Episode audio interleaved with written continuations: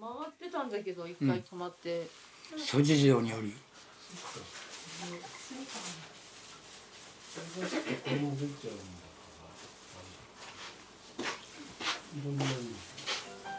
プリンあるよ。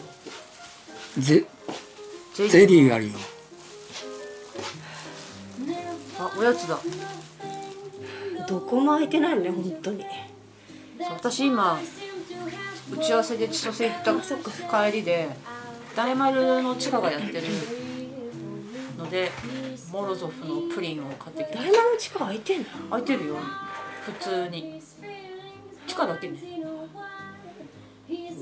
えきょうさんご無沙汰っていうか私のこと覚えてます覚えてますってこういう覚えてるよ覚えてるけどもミスチルと話したことはないからそうなんですよそうなんです、うんいつも大体通りすがるとかいつもご挨拶とか違う、そうゆきおさん赤い鳥見に来てたよねに言ってたあそっかそっか、うんそうそうもうあれ去年一昨年一昨年もう二年そうですあもう二年なのか二年ですねそっか丸々2年なんだ。早いな。あなんだらかんだら言って。昨日ぐらいから私どうぞ。喘息出てきちゃって。あら私もなのよ。低低気圧だと思うんでね。昨日ガーって下がったから。私も目はかゆいわ。ゼーゼーする。わそうそれ多分 PM2.5 PM2.5 か朝昨日す目開かない。ごいあすごい暑くて急激に下がったじゃない。いやー花粉症とさ喘息持ちには辛いな騒ぎは辛いですよね。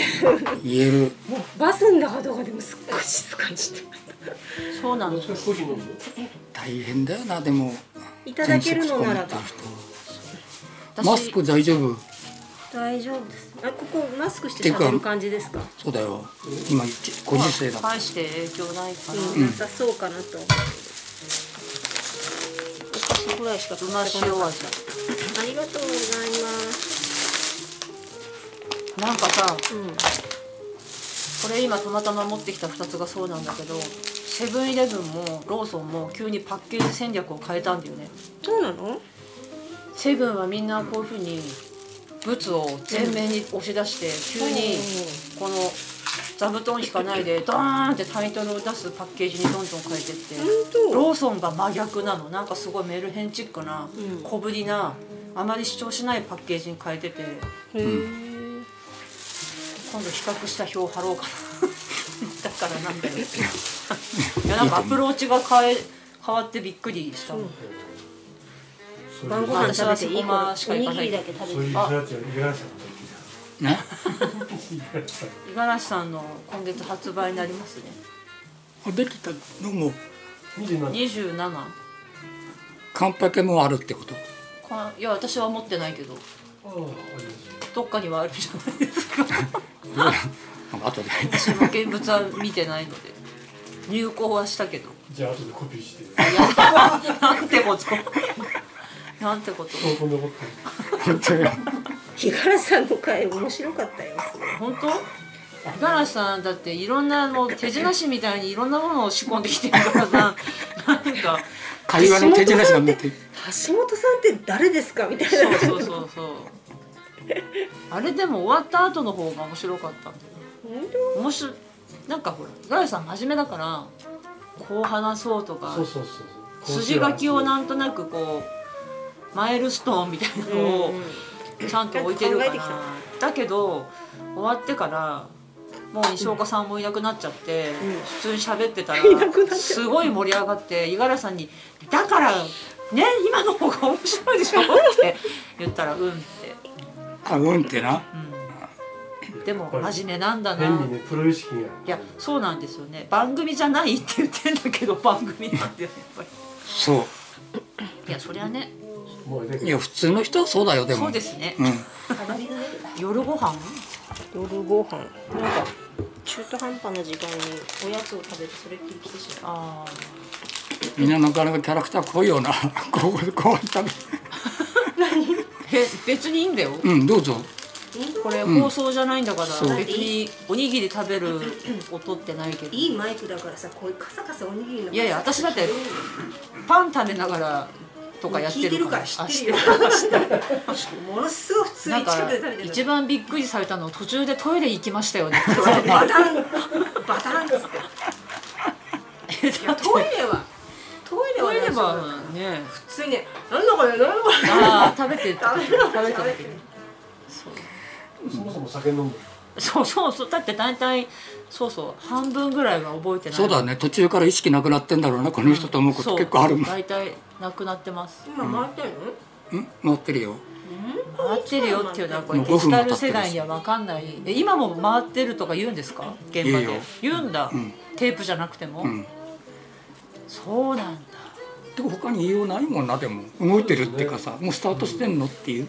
まあ CD 焼きみたいなもんあー、 burning。そっかでもリモコンの早送りは早送りだけど、ん。巻き戻しっていうのはいつの間にかないの知ってました？あるよ。リモコンの？巻き戻しって書いてないはずよ。なんかないですか？その辺にリモコン。うちにはどっさらにはえ何？VHS テープとか？VHS テープはないけどももうテープはないけども リモコンでしょ？なん。て書いてあるの時を戻そうと。かあれ？急に言われたらあれ思い出せない。なんだっけな。早送り。なんだっけ？え？ああ。わかんないテープじゃなくなったから巻き戻しって言わなくなったんですよ。まかないってことね。そう。巻き戻しって若い子に言ってもえー、そうなの？巻き戻し。早戻しだったかな？何だったかな？え早戻し回してないんだから違う。巻き戻しを似た言葉で、巻いてないでしょ？だってテープじゃないか早送り。らえー、何だったっけ？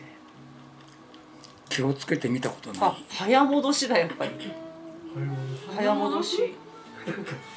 かっこ悪いだって早送りなんだから早戻しじゃない？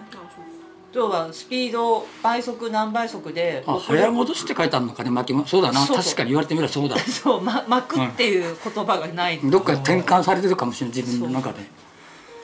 言われてみりゃ。いつ気づいたんだろうね。そのリモコンのデザイナーが。いつ気がついたあなたは？私はもそうだこれ古いやつだうもうっていうことじゃない。23年前。俺だってあれあれってっていうかあれ VHS じゃないですか。そう。すごい。あれ動くんですか？動くはテープで保管してるものってある？家に。うちにいっぱいあるの。いっぱい。どうしようかと思って。いっぱいあるんだ。うんもううんでもプレイヤーは？燃えるゴミですか？いや燃えないじゃん燃えないやんうんダメだと思う。燃やそうと思えば何でも燃える。いやそうそう。いやいいんだよ。別に。ダイオキシンの問題だけで。何燃やしたって。うんえプレイヤーはないの？プレイヤーも一応取ってある。ああるんだ。動くもでもこの間この間ってかなり前だけど、うん。なんていうの？ビデオ部分と DVD 部分がセットになってる一緒になやつ。まだ生きてるからあいいね。そっちを回してみたんです、うん。そしたらもうヘッドがダメあうん。やっぱりダメなんだ、多分テープの方は大丈夫だけど再生されない？読み。もうなんかガガガガガガみたいあもう物理的におかしい感じ、うんあなで一回クリーナーみたいなのをかけてみたけど。ーダメ。あダメだクリねーナーも効いてるのかわかんない。けど、もうヘッド自体が多分ダメだと読み取り側がダメだと思う。なんか今 VHS を DVD に何百円かでしてくれるんですよね、そう。やんないと。いや私はないです。もう越前やひょうたの VHS ぐらいしかないです。え残す記事は何それ？いやわかんない。いやなんか名前書かれてると捨てづらくないですか？いや別に大した VHS じゃないんだけど。懐かしいなでも。越前やひょうたさん今も活動されてますよ。あそう。関西で。大好きだったんだ。撮昔ってあるところを見る。とあのー、なんだっけ？突然ガバチョとかに出てた頃、うん。うん、出てたなあの人だって当時クレッソンっていうフランスの首相が日本人はうさぎ小屋に住む働きアリだって揶揄した時にそうそう。あの人、アリの着ぐるみ着て抗議しに行ったんですよ。随分なこと言うってもっと言ってたもんだってみんな世間で。なんかでもアリがうさぎ小屋に住めるかみたいな。そういう話じゃないと思うんだけど。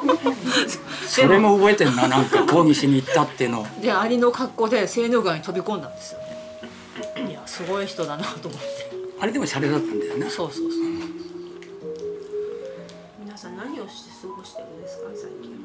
私なんて今日打ち合わせ行ってきたから普通に仕事して。とりあえず本当だと思ったうん。いやでも私なんか休みっぽいことしたいなと思って片付けって家事じゃない？家事はしたくないと思ったの。なんかせっかく休みなのに。うん。で仕事もまあ必要な時は出てるんだけどなんか休みにしかできないことないかなと思って急に思い立って昨日刺繍をしたんですよ。見た一見た。見たじゃあ刺繍ってみんなちょっとそうカレンどうしたのかかん心折れたと思っ違う違うていうかあれ見た？投稿したの。見たよ。見た？ちょっとおかしくなったんじゃないいやいやおかしくないおかしくない。いや私励ましに行かないとなと思って。ていやいや刺繍のバッジとか好きであのフランスで有名なブランドがあるんだけどいやそれは軍隊のあの勲章とかをやる本当に太い糸のさがっちり丈夫なその技術を生かしてポップな刺繍のブローチを作ってる人たちがいるのよ。それパリ行った時にわざわざお店に行くぐらい好きなんだけどそれと同じものじゃないけどなんかそのその人たちって例えば探検から血が垂れてるブブローチとか歯とかあとワインボトルとかあと楽器とかカセットテープとかレコードとか、うん。まあ、ポップなものをやってるから。うん？あそうそう。それが それ昨日光ってるやつ。なんかさ私ほらメカ好きでしょ？で LED とかさつかみ放題とかで買ってるからいっぱいあるの。うんで写真はいいけど、うん。それにそこそこかと思って いやで光るものこれって私が発想がなんかうん。飛び抜けて飛び抜けてた、うん。いやこれって私ゼロからのオリジナルじゃなくって一時期10年ぐらい前かな。テクノ手芸部っていうかテクノ手芸って立ち上げた人たちがいて要はあのパイロンとかね、フレフェルトであのパイロン作って赤い LED 仕込んだりとかなんかそういう手芸とそのそういうテテクノっていうなんていうのかなね梅沢無線で売ってるようなものを 融合させることに すごい共鳴して すごい面白いと思ってこの人たちきっと来るなと思ったら全く来ないままいなくなってあれそういえばあの人たちどうしてんだろうと思ってなんかなんかもう全く更新もされてなくってその時にそのフェルトで鮭を作ってそのイクラを光らせてたんですよ。それを思い出したの。それで私その刺繍は何何年かおきにやろうと思っては挫折してんのね。要はさポロシャツとか T シャツとかシャツとかにちょっとワンポイントではい。変なもの刺繍してしたいっていう気持ちがあってでもほら一針一針やるのが厄介なわけです、うん。で3年ぐらい前にこういうふうにブスブス刺していけばステッチになるっていうね魔法のような道具を見つけたわけ。見つけたんだけど買った途端に忙しくなっちゃって忘れててそれをこの間掘り起こした。のね。で大変つまらない話が長くなりましたがそれの時に急にその LED もあるし電池もあるし、これはもう絶対今日しかこれはやれない。そうでもあれねだからそういう秘密の道具があるからあれね作業はねあんまりスワイプするとね雑さが目立っちゃうけど。どこまでが全部が刺繍？あ全部あそのお腹のイクラの LED が全部刺繍ですよ。お腹のいくら？鮭は？いやだから鮭を私が刺繍したんですよ。でもよく見たらサメみたいなんだよね。鮭を分かってないな。あそう鮭も刺繍したんだいやじゃじゃないと意味ないじゃん。あんなの電気つけてそんなの30秒で終わるじゃない。変わったことやってんだいや違う。刺繍もしたんだって。しましたって書いてあったっけあれ。いやでも私多分今思ったけどほとんどの人はあの鮭を刺繍したこと自体は気づいてないんだなってことが気よく分かった、づいてない。ただピカピカいくら部光る分をつけたと思ってる違う違う違う。さ刺繍鮭はもともとあったのかと。違う違う違う。てかあれいくらだったんだっていう人料理みたいにあれ？あれ。いくらでっかいのが。いやそう LED に合わせてだってボディを作ったらもう1日かかっても刺繍が終わんないなと。いいなでもそれ。いやもうこういう時しかできないじゃないですか。あんなバカみたいなこと。普通の日に。時間か時間ある時やらないよねやろうやろう私何にもしないの大好きだから朝から晩まで何にもしないでいいよって言われたら別に平気なんだけそうど全然苦でも何でもない、そうだな。うん、いやでもでも本本も読もうと思って積んどくもいっぱいあるから意外にでもねずーっと本読めないね家で。いただきます。猫とかいるし。いやいいんだよ普通に座って。まあいいんだけど。うん。本って何時間でも読めますか？特に俺今読めないななんかあ逆にね。どっかなんかねう平和じゃないもんやっぱり。んいやそうそうそうそう。私本ってだからよっぽど平和じゃないと読めないんだなと思ったわかります。つくづく。そういう時ってか活字入ってこないですよね。逆にね入ってこない。読んでもなぞってって途中であ読んでないって気づいて なんか戻るっていうかそう。うん。全然頭に入ってこないんですよね。全然ダメ。だから DVD とかも見れるかなと思って思いのほか見れないよなそうでもない。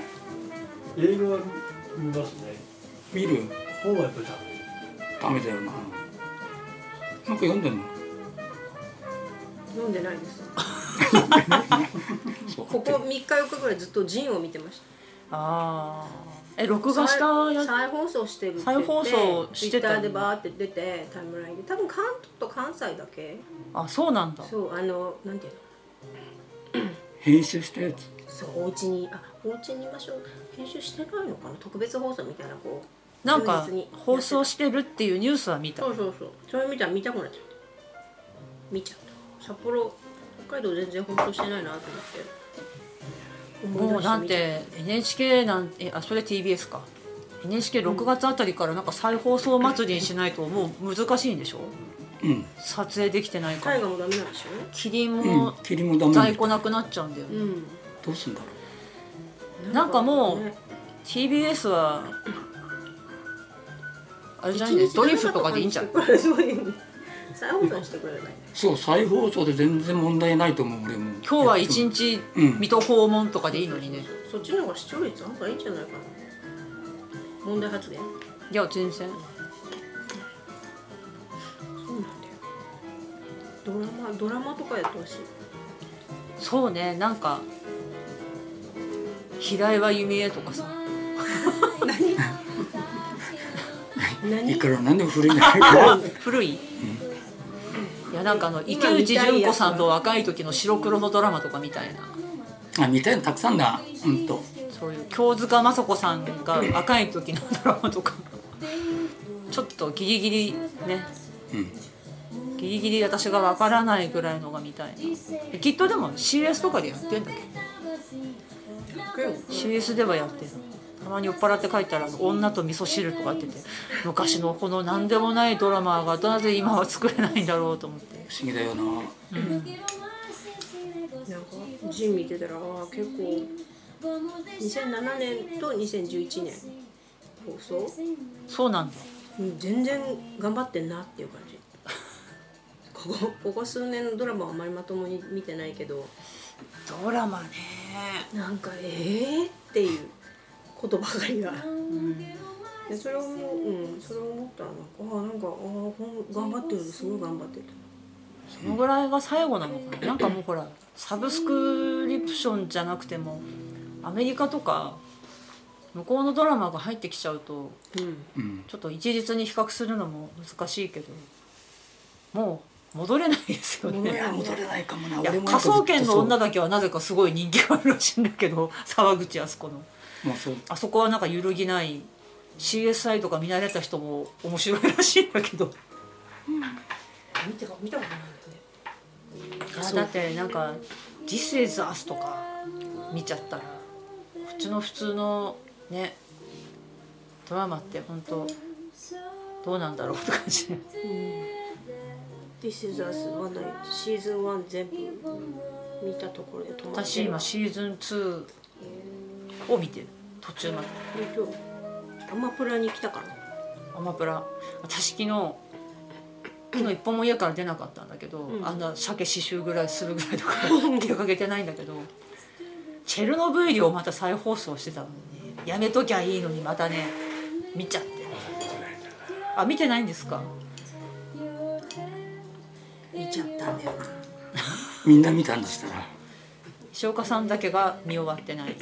え一つも見てないんですか？まだ。ああそうなんだ。最初この間ドッとくるよ。ドッとそっか忘れてた。ある種エンディングを最初に持ってきてから始まるような作りにしてるので。今日はそれにしよそういえばコロナ騒ぎの後で後でっていうかまだ騒ぎの最中だけど。チェルノブイリに森林火災でっていうニュースを見たよね,、そうだね。あれどうなったたの？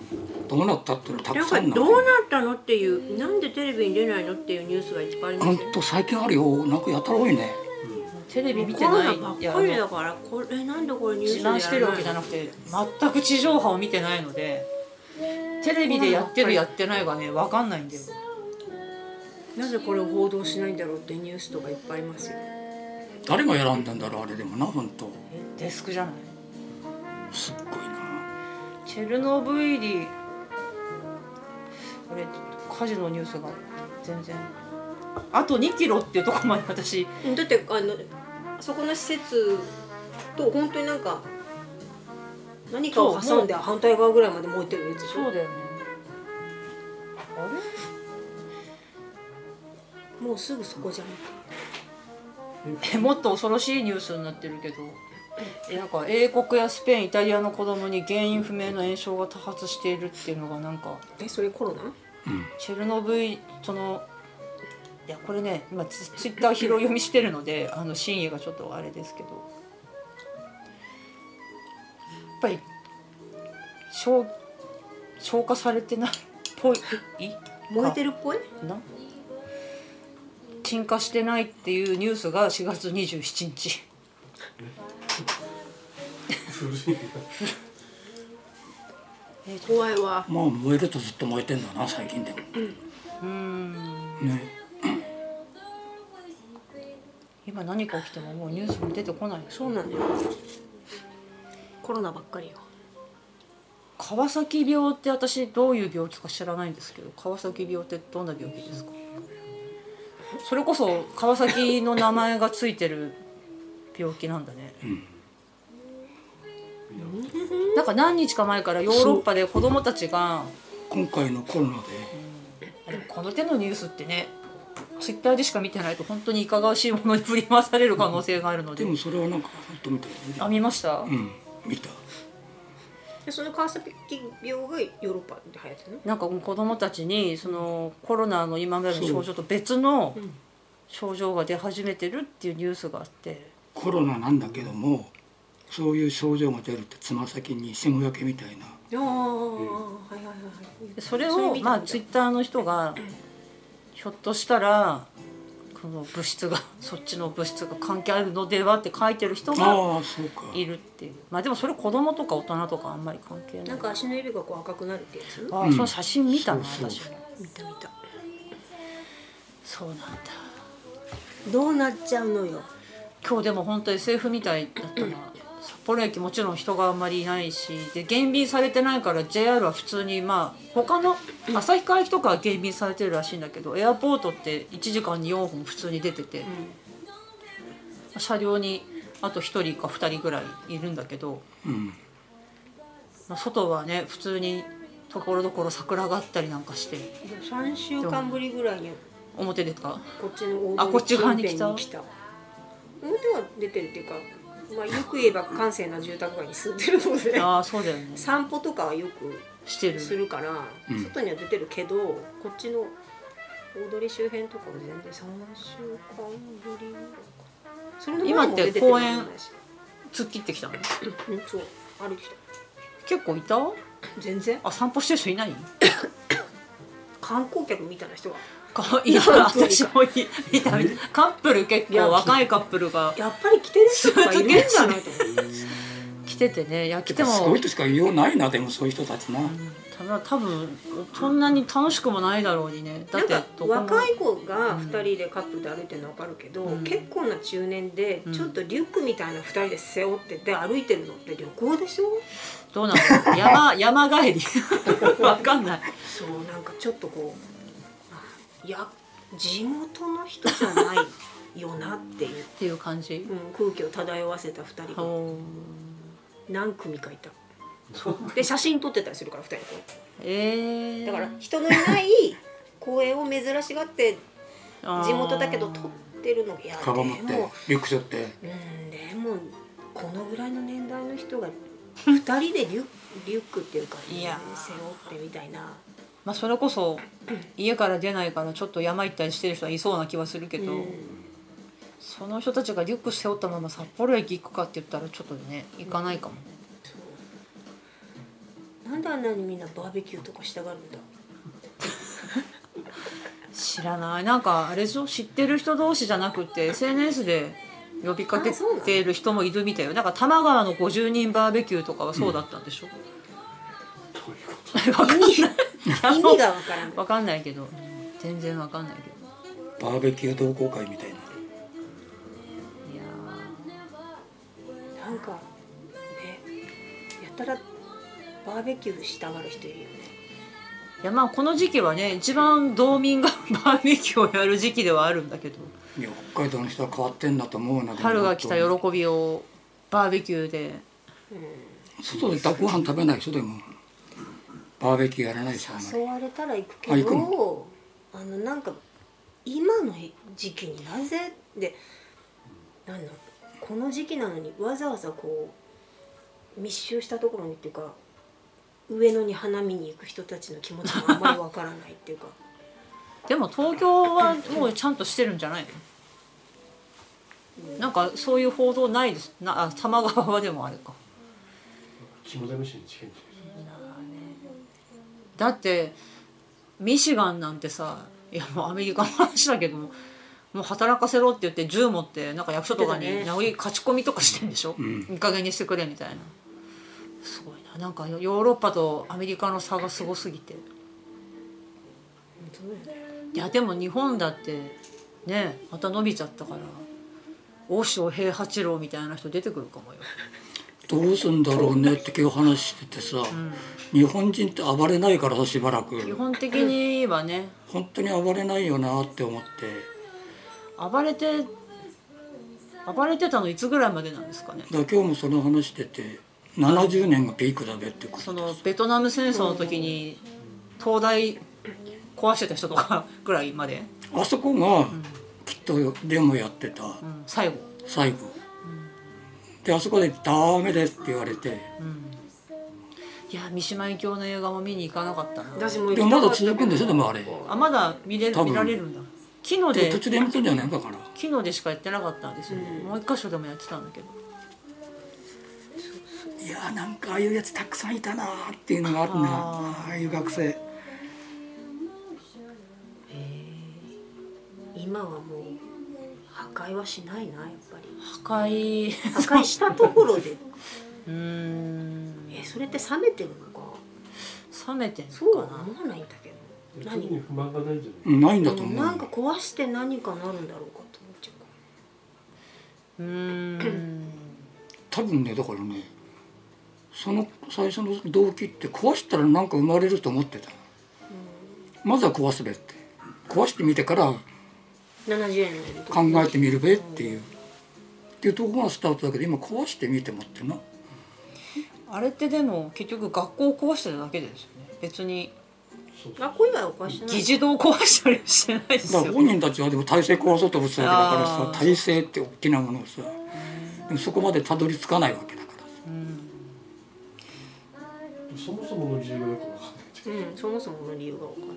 何をしたかったのかあれは日米安保ですよねきっと、ベースをね。それを反対してるってことですよね、であちこち飛び火したんやあんなに乱暴にやってるけど基本的には反戦ってことですよね。そう。テーマは。うん。じゃあ矛盾してんだねいやまあそう人間が。繋がらなかった。あまあ ものすごい矛盾に満ちた。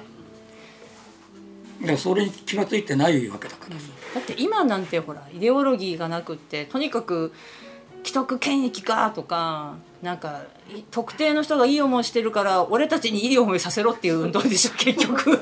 どっちかっていうと、なんかね何なんだろうね。でもなんかこの間開口健のなんか OL を OL の書評みたいなうん「今日は昨日の明日」っていう本があるんだけどあれの結びにあれもう30年ぐらい前なんですけど結局日本人ってすぐ忘れちゃうんだよねみたいな、合唱の後忘却があるだけであるって書いててあもうずっと安定的に同じじゃんと思って、なんか別にそこにイデオロギーもないしましてや議論などないって書いててあ全く成長してない。すげえ日本と思って、30年前から。だってね今ほらフェイスブックとかも今ほらみんなで家に行って退屈だから、それこそ不幸の手紙みたいにさ、バトン流行ってるじゃない？私あれは来てもいやいいっすって感じだったんだけど、今なんかさバトンが嫌だっていう人もいて、うん。いいんだけどフェイスブックの使い方って勝手じゃないですか？どう使おうと。例えばその人の投稿見たくなかったら友達やめちゃうとかフォロー外すとかあるのに、こういう投稿ってどうなんでしょうか？っていうのが私一番なんか気持ちがモヤモヤするんですよ。なんか分かるんですよ。嫌な気見てあ嫌だなって。それはみんな好き嫌いあるから。でもそれって人んあれってなんかほら町内会とかに近いから。人の口に戸を立ててようとしてるわけじゃないですか。そんなのやめてくれっていうのを、それはちょっと私友達とかでももうそういうの人の投稿見たくないと思ったらこっそりフォロー外したりとかしちゃうから。友達のまんま。私も外しちゃう。ね、だってだからそのそういう自由はあるわけじゃないですか。そうだよなだからあの多分何か発言すれば必ずうん。帰ってくるわけだから。あそうそうそう。でそれは、うん。ねややだ意見があってもいいしうん。別に構わないんだけど、なんか例えばそう書くことで一番は私もよくほら不満とか書くけどそれってまあ世間だったり個人的な誰かっていうことじゃないわけだけど、こういう投稿をどうかと思うって言った瞬間にその投稿をした心当たりのある人がみんなうってなるわけでしょ、うん。それそういうのは良くないんじゃないかと思って。それって意見が違うじゃなくてもう注意されてるから。そうだね。なんかちょっとうんどうなのかなってちょっと思ったんですよね。ねなんか最近最近っていうかもう誰かを誰かが誰かをいじめているみたいな、うんもちろんその物理的にももちろん嫌だし、うん。あの私の世代にはほとんど、まあ、いじめっていう単語自体もねいじめるっていう動詞なだけでー。いじめ名詞あった？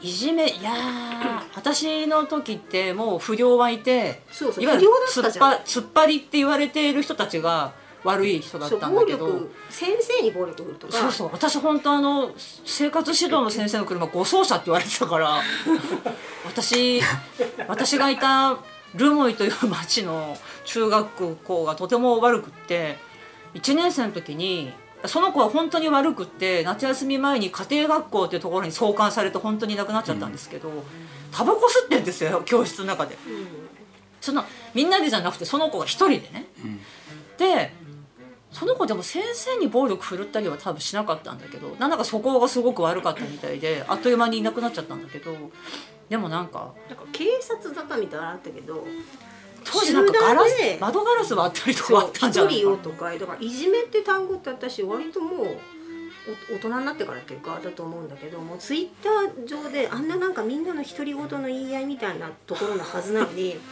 なんていうのこううわーってこういやあなたそれはいじめって言うのよってその何かのちゃんとした理屈で批判とかねなんなんとかじゃなくてね、うん。こう殴り返してこない相手にねひどい罵倒をしたりとかもう見たくないそのなんか、うん、あんまりこういじめを現実に見てきた世代でもないし。いやいじめって見えないからね。いや誰かねこう例えばこう教室の中でね「何々ちゃんって何々ちゃんだななんとかだよね」っていう自分が例えばいいじめる側っていうか悪口を言う側だったり、うんそういうのがなかったんだよね。あー。だから私の時代はそれはあったよ。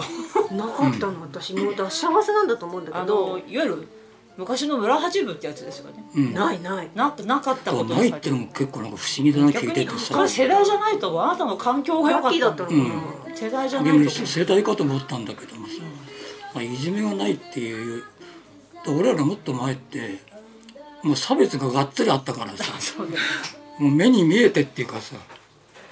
でも差別と区別って線引きが難しいけど一見みんな同じだと思ったあたりから多分そのいじめっていう見えない地獄が増えたんだろうなって。昔は私の頃は大体いじめてる人といじめられてる人って誰から見てもまあまあ分かったんですよ。うん。その後ここの誰でもないもっと新新人新人類じゃないけど新しい人たちは、うんいじめてる人の顔が見えてこないんですよ先生から。誰が主犯か分かんないんだって。すごく勉強できる子だったりするから、先生からはいい子に見えるけど実は悪魔みたい上手にいじめてるのね。なそうそうそう。陰湿っていうかね。うん確かいやでもいじめとか差別ってなくなるとは思わなくてだそこを受け止めるそのセーフティーネットさえあればあればっていうかだって実際職場だってきっと国会だってあるわけじゃないですか。いじめっていうかパワーゲームだから、誰かのつま先舐めないと生きていけないみたいなこともあったりするわけでしょ。それを人類愛みたいなことでなんかおためごかしなことを言うからわけわかんなくなると思うんだけど。そう。うんそれはまあさっき言ったみたいにさ差別って言うとなんか言葉はあれだけども明らかになんて言うんだろう人の寄ってたかってっていうかさうん。で寄ってたかっていることもさうん。普通にあったっていうかさ。うん。でそれやってダメダメっていう。ダメダメってやつもいたからさ。なんかそういうのも変にルール作るのもおかしいしね。うん。私ゲームオブスローンズについに手を出してしまったんですけど。そうみたいだねいやどうしようかなと思って一挙放送ってやってて私その前すごくファンが多いんですよ。であれ系ってぬかるみじゃないですか。だってシーズン8まであるんでしょあれ。でこれはちょっとあそれはねちょっと大変かも。それでうーんと思ったんだけど、まあ、ちょっと見てみたら登場人物がまずもうマックス、うん。いきなりもう国がいっぱいあって、いろんな関係があってでまあもう謀略に次ぐ謀略もう1話目からぶっ飛んでて。何の話「ゲームオブスローンズ。ああいう本」ついにちょっと3 4話目ぐらいまで見ちゃったんだけど。本当？もう来て来て。いや2話目まで見た時にいや私本当ね年を取れば取るほどチキンになってきて動物が死ぬとかもうダメなんですよ。なんかもうん。うすごく嫌で。ダメだよ。あれもさあのほらあの バカ王子のさことせいでさワンコね殺されちゃうでしょ。あれでもうもうこんな変態兄弟とかもう暴力に次ぐ暴力もう耐えられないんじゃないかと思って。それワンコがね実際刺されるようなシーンはないんだけど想像力が達しちゃうそうそうそう。もう私だってほらチェルノブイリの牛が撃たれるシーンも嫌だったもん。避難しなさいって言って、私あっちの方がメンタルがやられる。いやーそうそう。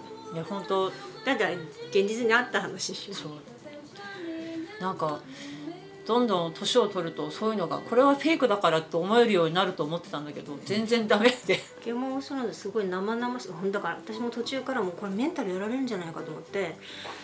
なんか本当になんか現場のやっぱり撮影の小道具さんとかうん美術さんとかが素晴らしいんだって瞬間的に思うようにしてる。ああなるほど。フェイクだって分かるように本当に。ちょっといい仕事してんなみたいなね。いい仕事だよっていうふうに。それいい楽しみ方かもしれない。そう。なんか間違ってると思いますよ見方 いや私それで4話目まで見たんだけどちょっとほら他の人がどう言うのか知りたくて投稿したらいやまあここで抜けるかどうかみたいなことも書いた人もいたんだけどあの友人の見てる人いた？いるいる私一の前人だけね教えてもらったけどあの友人がその 彼氏がうん。9話目ですごいことが起こるからとりあえずシーズン1は見ろっていうアドバイスがあるっていうから、うんじゃあシとりあえずーズン1シーズンが1もう長いプロローグ。なんだよね。と思って見てエピソードゼロみたいな。我慢って感じ。そっか。私もなんか長いな、うん長い振りある。なんかまんまとね。罠にはまってファンタジーだと思って見てるけどロード・オブ・ザ・リング系です。ロード・オブ・ザ・リング架空の国があのって、うん。ボロミアの話だと思って 中世ヨーロッパの格好してほほぼ同じ格好で DVD のジャケットにいるからボロミアの話なのねって思っててファンタジーって書いてるから。私のファンタジーのファンタジーの定義が。そうだからファンタジーの定義がもうファンタジーじゃねえですね だからあれ安い時にシーズン1全部10本ぐらい一気に借りたから最後まで多分見たんだけど私もだって1話目から倫理観どうなのっていうのばっかりじゃん。いやだってもう あらかじめ R15 か12かなん10うんかそう18とか普通に。大人が見るためのものですよね、でも10あ PG か。PG12 か。PG12PG10、うん。うん、15と18が多いかなでも。いやあれはそうだよね日本 日本ではそうか。日本のテレビじゃないからまた違うのか。営林なのかな？ああいうカテゴリーって。営林営林みたいなもん誰が何歳以上とか決めるんだろう。最初だから PG ついてね15とか18とかついて見たでしょ、最初だからエロさなのかと思ったああ。だんだん見残虐な方見見てると暴力。ほぼ暴力、うん。うん。血が出るとか切られるとかそっちの方ねそうそういうことだっていうふうに私3週見てるんです。3週73話を。3すごいですね週見てるんです。3週です。3周回ってこと？はい。ドハマりしてるってことマね。ニアです。あマニアね だってそう全部見た後に吹き替え版も録画するって要はどっちも見見る見たいっていう私最初だからあそうだね。でも2週までは見れるかもなこれ2週目が最高に面白うんかったんですよ、多分わかるそれ。そそあのぐらい壮大だともう拾えてないから、うんそう。そうなの。二回目でやっとわかるよね。1週目見てで私だから6シーズン6からリアルタイム放送でこうやって 見てたからリアルタイムまずその前に頭からもうきついリアルタイムきついよ本当に。でえーっていうところで終わって、うんまた1年とか待つんだからうねわで7から8の間はね最終シーズンまで2年待ったからね。もうその間ね。そうだね、うん、ーいやまたせっかちになっちゃってるから無理だな。全部終わってから見た方がいいなやっだから今もう全部揃ってるから,、うん。ら逆にあの今から始めてよかっうんたのか、全然良かったと思う。ずーっとその見てた世界の人々と、うん。私みたいなす少ないマニアは、もうなんかだからあれ10年ぐらいかけてやってるから全部のシーズンね。だから子供たちが育ってったりとかするから神様の目線とあと親心みたいなこんなに育ってこの子がみたいな。それぞれあどどのポジションから見るかってあるよね。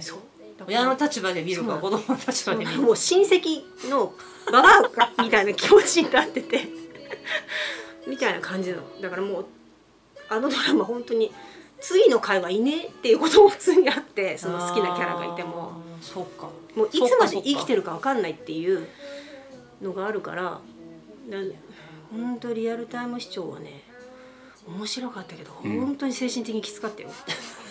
で最後まで見てきついよね。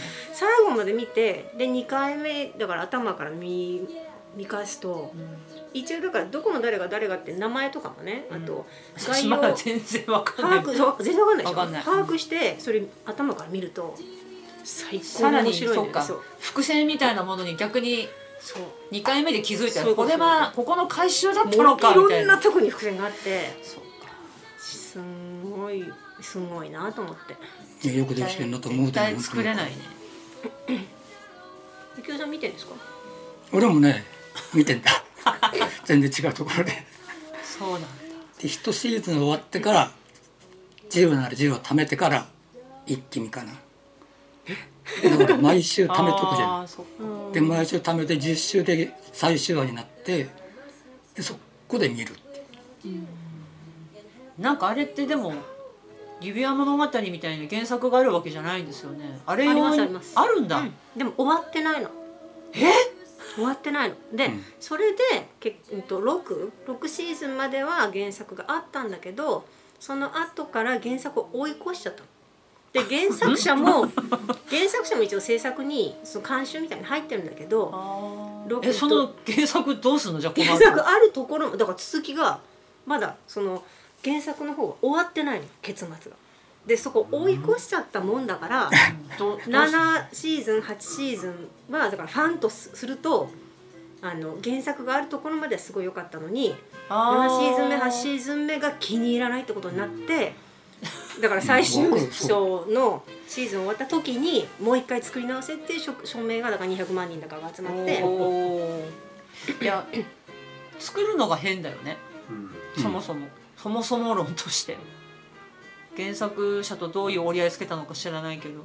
もちろん OK 出したから作ったんだろうけど、んその後もだから結局原作者といろいろな打ち合わせみたいなことはあったんだと思うけど明らかにそのなんていうの描き方が、まあ、6シーズン目ぐらいまではすごくなんか描写がちゃんとしてたりとかするんだけど私は全然ね、まあ、特に違和感結末っていうか違和感っていうかねそんな署名書くほどじゃないだろうっていうか、いやでも本を読んだ人じゃないと分かんないのかもねその違和感っていうのは。うん、あとねやっぱりその作り直せっていうのも、まあ、作り直せ。取り直せ作り直せっていうのもまあまあ分かりやすくまとめるとみんなに終わってほしくなかったんだと思うんだよね。その今の最終はは、うん、8週八章目がえっと6話しかなかったのかな6話をできればもう1シーズン2シーズンぐらいまでに伸ばしてやってくれればまだ別にその結末に文句があるとかじゃなくて多分ああれって8で終わったの？終わった。あそうなんだ。駆け足な感じになっちゃったのが多分みんな嫌で終わっちゃったのが嫌なんじゃないかと思うんだよね。えでも原作に起きてないことを映画で殺しちゃったりしてるの？死んじゃったりするの？いろんな人がね。それなんか不思議な感じだな、そうなんだ。あと長谷川町子死んだ後にマスオさん死んじゃったりするようなもんでしょ？サザエさんの続編勝手にテレビで。そうかな。テレビでサザエさんだって原作者いないのに作っててそろそろマスオさんよくないみたいな そういう話じゃなくて。そう原作とは全くなんか違う方向に行くっていうのは結構ドラマあんねん向こうね。うん。えいやでも作こうやって登場人物たくさん出てきたっけ本ってっていう。原作これからだから結末書くってことだと思うんだけどね。だから「ガラスの仮面」がドラマで先に終わっちゃってうん。三内すずめすすすずね鈴江？すずえさんがこれからねテレビの結末に反して新しいストーリ自分のーを書く続きをみたいななん別なだと思うんだよね楽しみとしてずっと原作を読んでる人はいいかもね。それはそれで。途中からはスピンオフで違う話、うんうん。だってね「セブンだって奥さん死ぬ時と死なない時とラスラスト2つ用意してたんですよ。そうなんだそうなんだそうかそうだったっけ殺すな殺さないあ上映されたノーマル版は、あの箱の中身はなんじゃろなであれなんだけど DVD に本当のだからシナリオはああじゃなかったみたいでで実際実際撮ってみて作ってみてどっちにするかって決めたという話で DVD を買うともう一つの最終シーンが収録されてるって聞いて持ってるっていう人いたからどんな話って言ったら忘れたって言うんだよね 本当かな。どんなんだちょっといや覚えてないって言う。えー、そっちか俺的に最後いつか歌わ歌ああいやでそれを聞いたんだけど覚えてないって言われた。どうなんだろうね。それ覚えてないっての分かんな。なんかあでも、私読んだ本の絵とかも見た映画とかも最後どうなったか覚えてないものっていっぱいある。うん。あるある。全然。あるよね、うん。何回見ても見あの好 き嫌いの問題じゃなくて覚えてない映画ってあるよね。あるあるあれ不思議なんだよねそれこそ私ゲームオブスローンズなんか本当に過呼吸になるぐらい泣いたエピソードがあってなんかこの感覚この感覚レインマンにあ似てると思ったんだけどレインマンってどういう結末だったんだって 思い出せなくあれ何が何だったんだっ結け局お兄んさんって施設に戻すんだっけ？なんだっけ？私も覚えてないんだけど覚えてないな言われてみればあんなに感動してなんかこう何かのそのななんて言うんだろうそのレインマンとやらはなんだっけみたいなそのあるうんうね、ん。なんだけどあれ何だったんだっけみたいな。いや覚えてないよ。覚えてないでしょ？うん。そう。レインマンってラ何だった？ああ覚えてないな。しっかり覚え。私はもうそれ確認したから。な なんだこの確認ななんだろうと思って自分で確認したから。あレイモンド。れはレイモンドです。レイモンドあレイモンドそれをそうそういういっぱい記憶違いある人だもんね。言葉のね記憶がね落としたマッチ箱のマッチ棒の数はわかるけど言葉の間違いがわか。んこの間なんかたまたま見てすごい良かったからブルーレイ買っちゃった「ライフって映画があるんだけど見ました、どっち？女の人が主役の方？男性がアダム・サンドラーあの人なんだ私あのあっちのコミカルな人って名前がだかスペンサーじゃなくてまちゃんとわんかんないんだけど。スごめんベン・スティラーだ。あそうスしか出ベン・てこない。スティラうんーが主役出てでないんだよなまだ「あのライフ」っていうあのグラフ誌あるでしょ？あれ昔のやつのリメイクだよねリメイクなんだって「虹をつかむ男」って私見てないんですけど見ましたか？見てない。なんか短編小説を映画化してるらしいんだけどたと虹をつかむ男は見てないからわかんないんだけどライフ誌のネガ担当の役がベン・スティラーで廃刊に追い込まれるんですよね。やっぱほらネットに成り代わるっていうのででその新しいボスが入ってきていや最終号の表紙をどうするかってやり取りしてる時に ネガをなが見つからないってとこから話が始まるんだけどなんだ俺持ってたのにあ持ってましたか？いやあれはでももう持ってたいなと思って買ったんだけど。いやすブルーレイの DVD って1000円。そうだよね。1000円。あでも私もこの間撮ったんだスタジアンかなんか。そうそれでそうそう。いや私久しぶりにいい映画見たなと思って。面白かった？あの私最近ほら映画館行く時って映画館で見たい映画しかもう行かなくなっちゃって、もうアマプラで見られるっていうのもあるんだけど待てば。なんかだって大きい劇場のスクリーンとかでバービー家族とか見たくないじゃない？そういう話じゃないか。あ のまあそれは人それぞれ人それぞれだけど。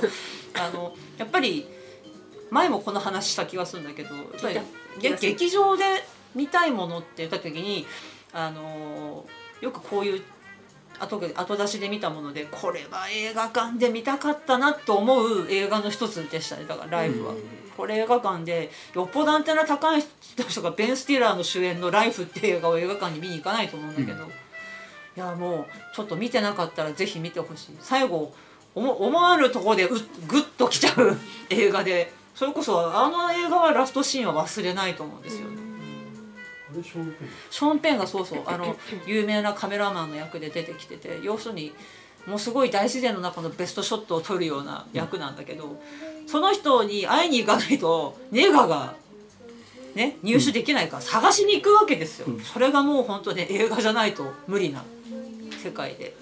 なんかコメディっぽいけど。いやそうそうだって主役がコメディアンだからそう。ベンステイラーの顔が好きじゃない。いやそれは多分日本人には一番あの辺の向こうのほらコメディ映画の主役って日本人みんな得意じゃないでしょ。アダム・サンドラーの顔とかもあんまり好きじゃない。アダム・サンドラーなんかなんで主演なのか私はちょっと正直わかんないけどでも人気超人気あるでしょ、でもなんかそのベン・スティラーの役が妄想癖があって、要は憧れの彼女がいてでその話してる途中で彼女とこのこの延長線でこうなりたいなっていうようなことが実際に映像で出てきちゃうんだけどそれはフェイクの。ね彼女の彼の頭の中だけで起きていて現実はこう、ね、あ大丈夫大丈夫みたいになってるんだけど。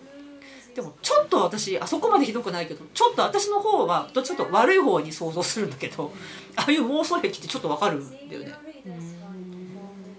なんか楽しいことばっかり思いつく人って幸せだなと思って見てたんだけどあの映画では。そんなあんな長尺では見ないけどなんかちょっとわかる気がする。妄想癖っていうほどじゃないんだけどでも妄想癖がある人ってあそこまで具体的になるのかなと思って。なんかすごいいや妄想の方にすごくスタミナかかってる映画なんだけど前半ね。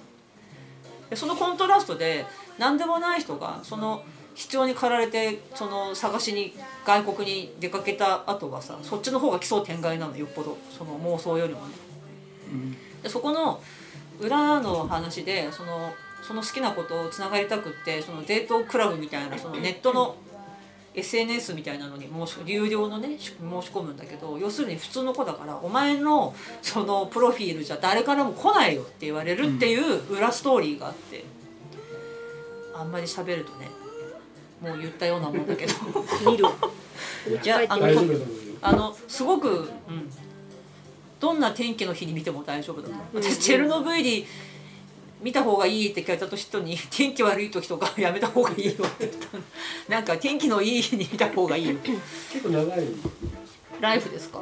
長いあ長いかな。2時間以上あるかうん普通かな。いやでもすごくいい映画でした。うん割と発信に勧められた映画はすぐ見てるよ。あ本当ありがとうございます。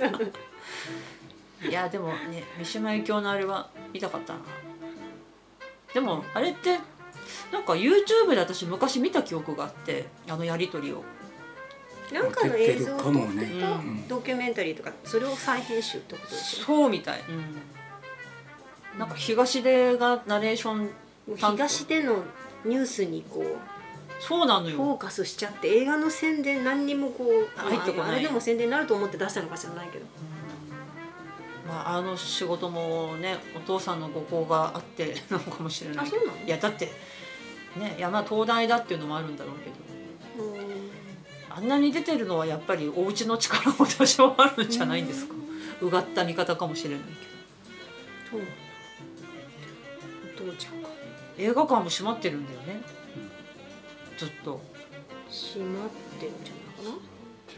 客行かねえしな。もうなんか5月7日まで閉めたら協力金払いますって言ったのが15日まで伸びるってそういうのはいいんだね。ちょっと不思議なんだけど。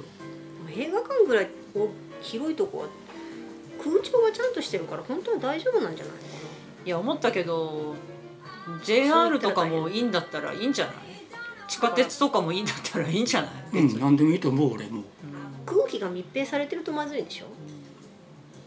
まあ多分どっちかっていうと映画館は来ないからうん。閉めたのかも。うん逆に閉めたしれないけど。いやなんかねあの国会みたいに鬼の首取ったみたいになんかその基準を決めてください！とか言う人楽だなと思って見てんだけど。いつ収束させるつもりですか？そんなの知らんわ。あれから2週間経ちましたか？みたいな。ああいう仕事だって私でもできんなと思って。よくあれなんだろうそんなの知るかいなって言わないですよね。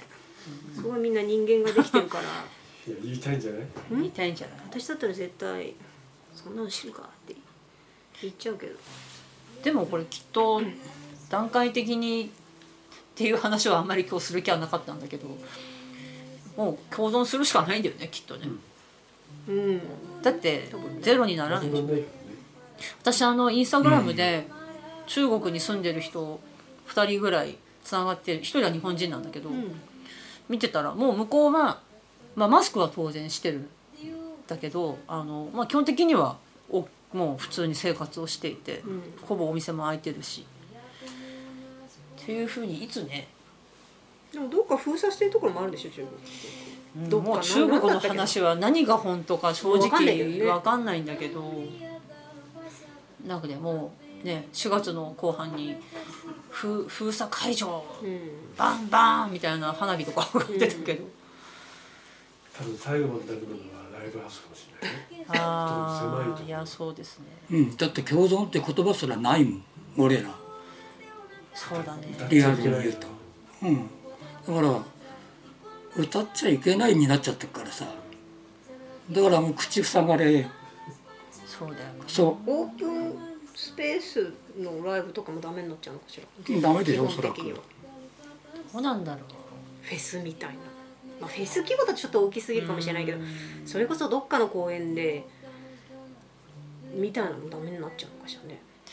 うん。でも映画館よかったらいいんじゃないですか。なんか。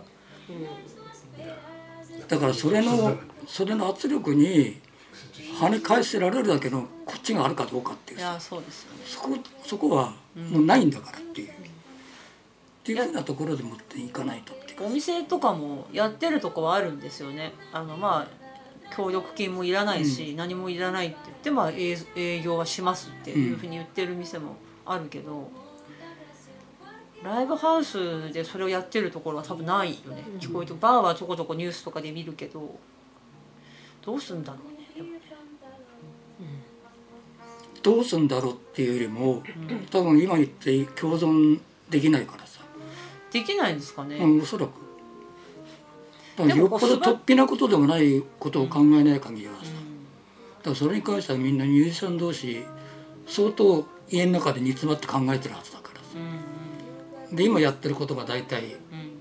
答えみたいなもんだから出てるものが。でもそれはちょっとなっていう他に何かって言った時には、でそれこそ尺がさうん。1年になってになってさ。うん。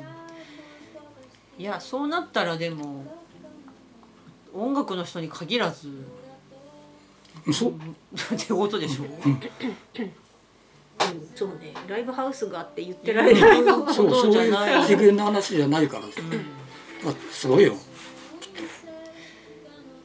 まあそれ他の国ももちろん同じでこれでも本当にだってそんな心配してるまだ場場合じゃないけど税収もないわけじゃないですか国が、うん。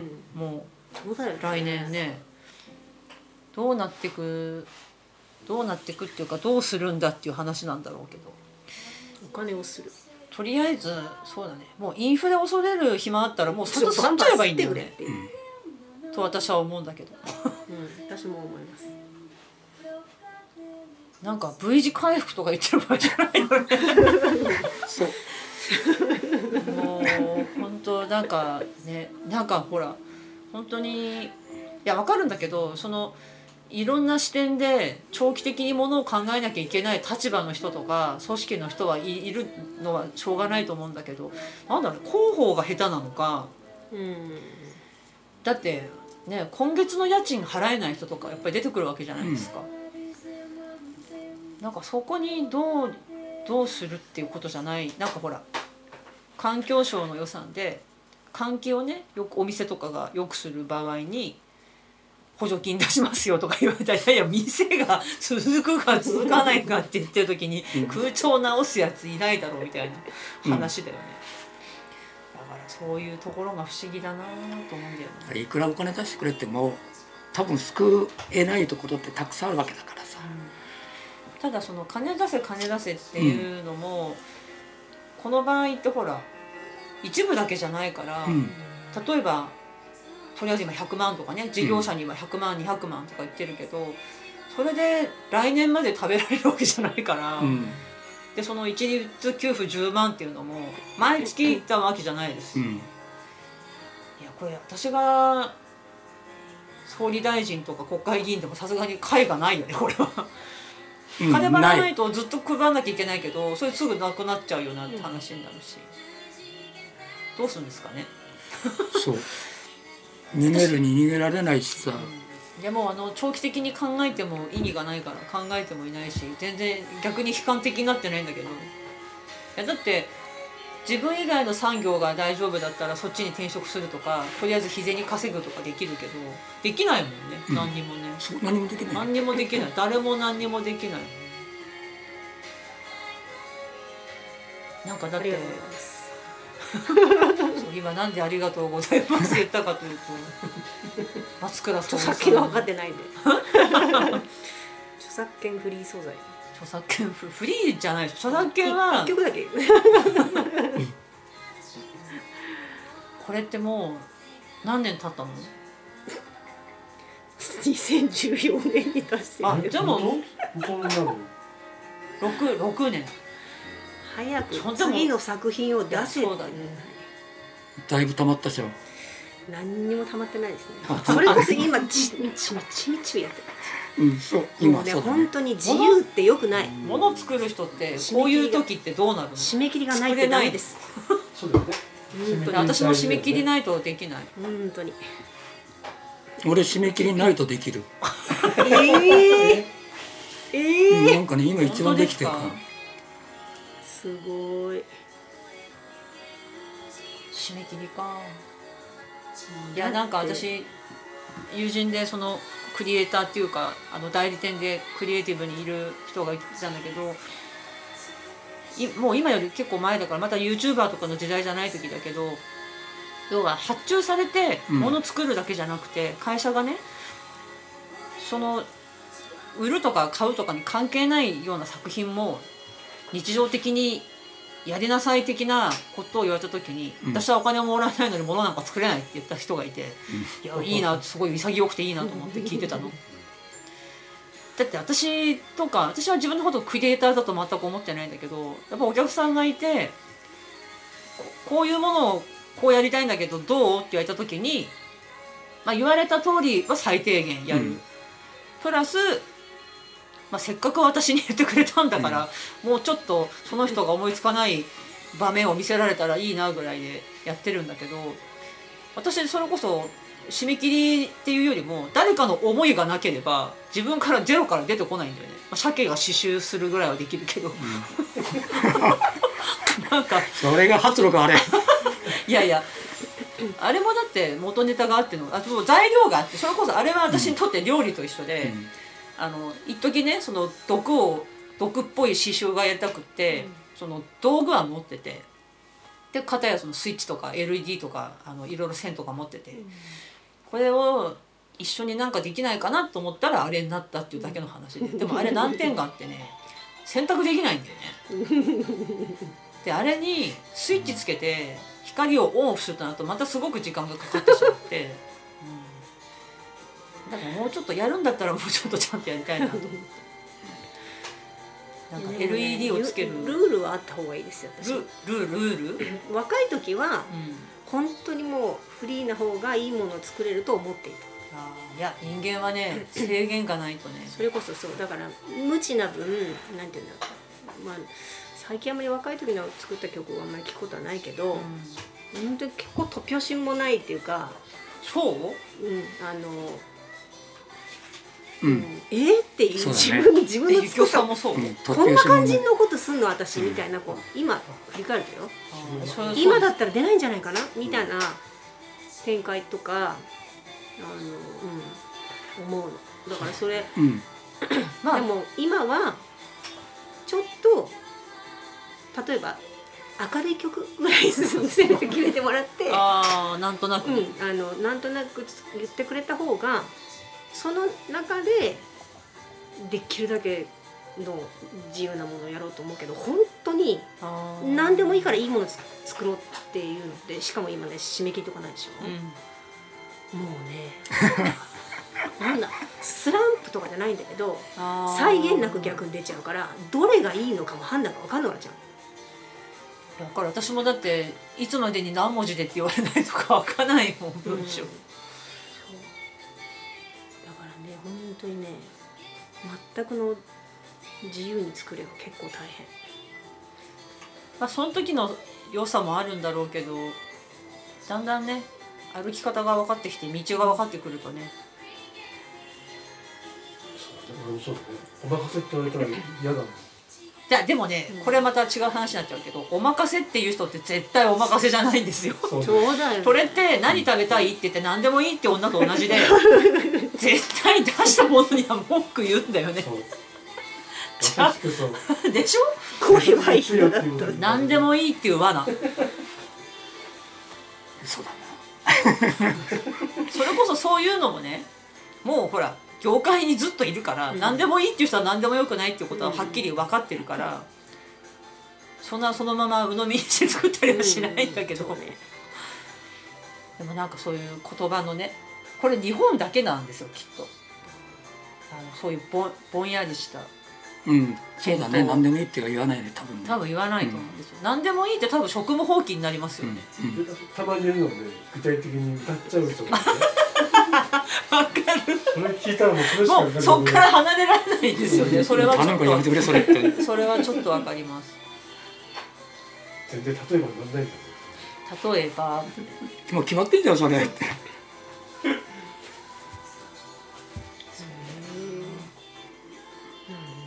そうか結構自由に作ってあれか。作れないか。うーんなんかそうい今はねすごいこう簡単に超えられるハードルを一つ置いてもらって超え超えた方が作りやすいかな。うん。わかる。範囲を狭めてくれた方が逆にリクエストに応えられるスキルを身につけてしまったっていうところもあるんですよくもどうどうにでもできちゃうから。ああそれはあるかもねだってほら高橋筑前の尺八とかとは違うわけじゃない。高橋筑前にねビートルズ吹いてくれた。あ間違った間違った。三味線だ。うんうんって。なんでみんな今うんうんちゃんと聞いて。って言ったの話聞いてないよね。尺八尺八は誰だったっけ？180だ？ろ有名な人って山本なんだっけ？山本宝山っていなかった？ああなんかそんな感じの人ね。山本宝山？宝山。宝山？えー、いたっけ？桜しか知らないよね六八丁生で聞いたのはうちのおじが吹いてたのを聞いた時ぐらいだ今上かの上の人帰りましたね仕事しに来てたってことうんまだいるよねあそうなんですか明かりが見えるえ、どこあ映ってる向かいのビルに映るなんかすごいああ作ってていやどうしようかなっていう時にもう誰か決めてくんないかなって思う時あるんだよね。あ今度はこういう風なの作ってって。昔のね自分のも聞そう聞くとなんだろうその突き進み感があるんだえ元気だってことですか？勢いが。集中力昔の聞くとすごい。自分のへー。えってこんな展開すごい私ねって思ったけど。昔の自分すごい。すごいなクリエイターって全然自分しか知らない曲なんだけどそのストックだから。今逆にねもう分かっちゃってるからそこまでいかないうちにやめちゃう。そうね。気持ちが気温続かない。気温なあー。いやでも音楽ってすごいよね。もう新しい人出ないんじゃないかっていつも思うんだけど。出てくるよね。気温最近でもあんまり長持ちしないのはすり減らせしちゃってんですかね。レコード会社の人が。なんか気づいたらいない。まあその中の一人だけが残ってたりするけど。もみくちゃだもんな。だ飲みくちゃって今、ですよね、うん、ここまでもみくちゃの状態にしなかっただって昔。もうちょっとその大事にされてた感じがしますね、なんかもっとそのアウトプットばっかりじゃなくて、うん。インプットの時間とか体験とかさせてあげてる感じは昔の方があるな。なんかこれそれこそ、まあ、時代違いすぎるけどミックスダウンのためだけにアメリカ行くとかなんか最近若いバンドとかもすごいハイペースで作品を出させられてるようななんですぐ古くなっちゃうからなのか。な利益が薄いから。利益が薄いから。うん。そうだいいすごいね工業製品みたいになっちゃってるのかな。うん。そうだよね。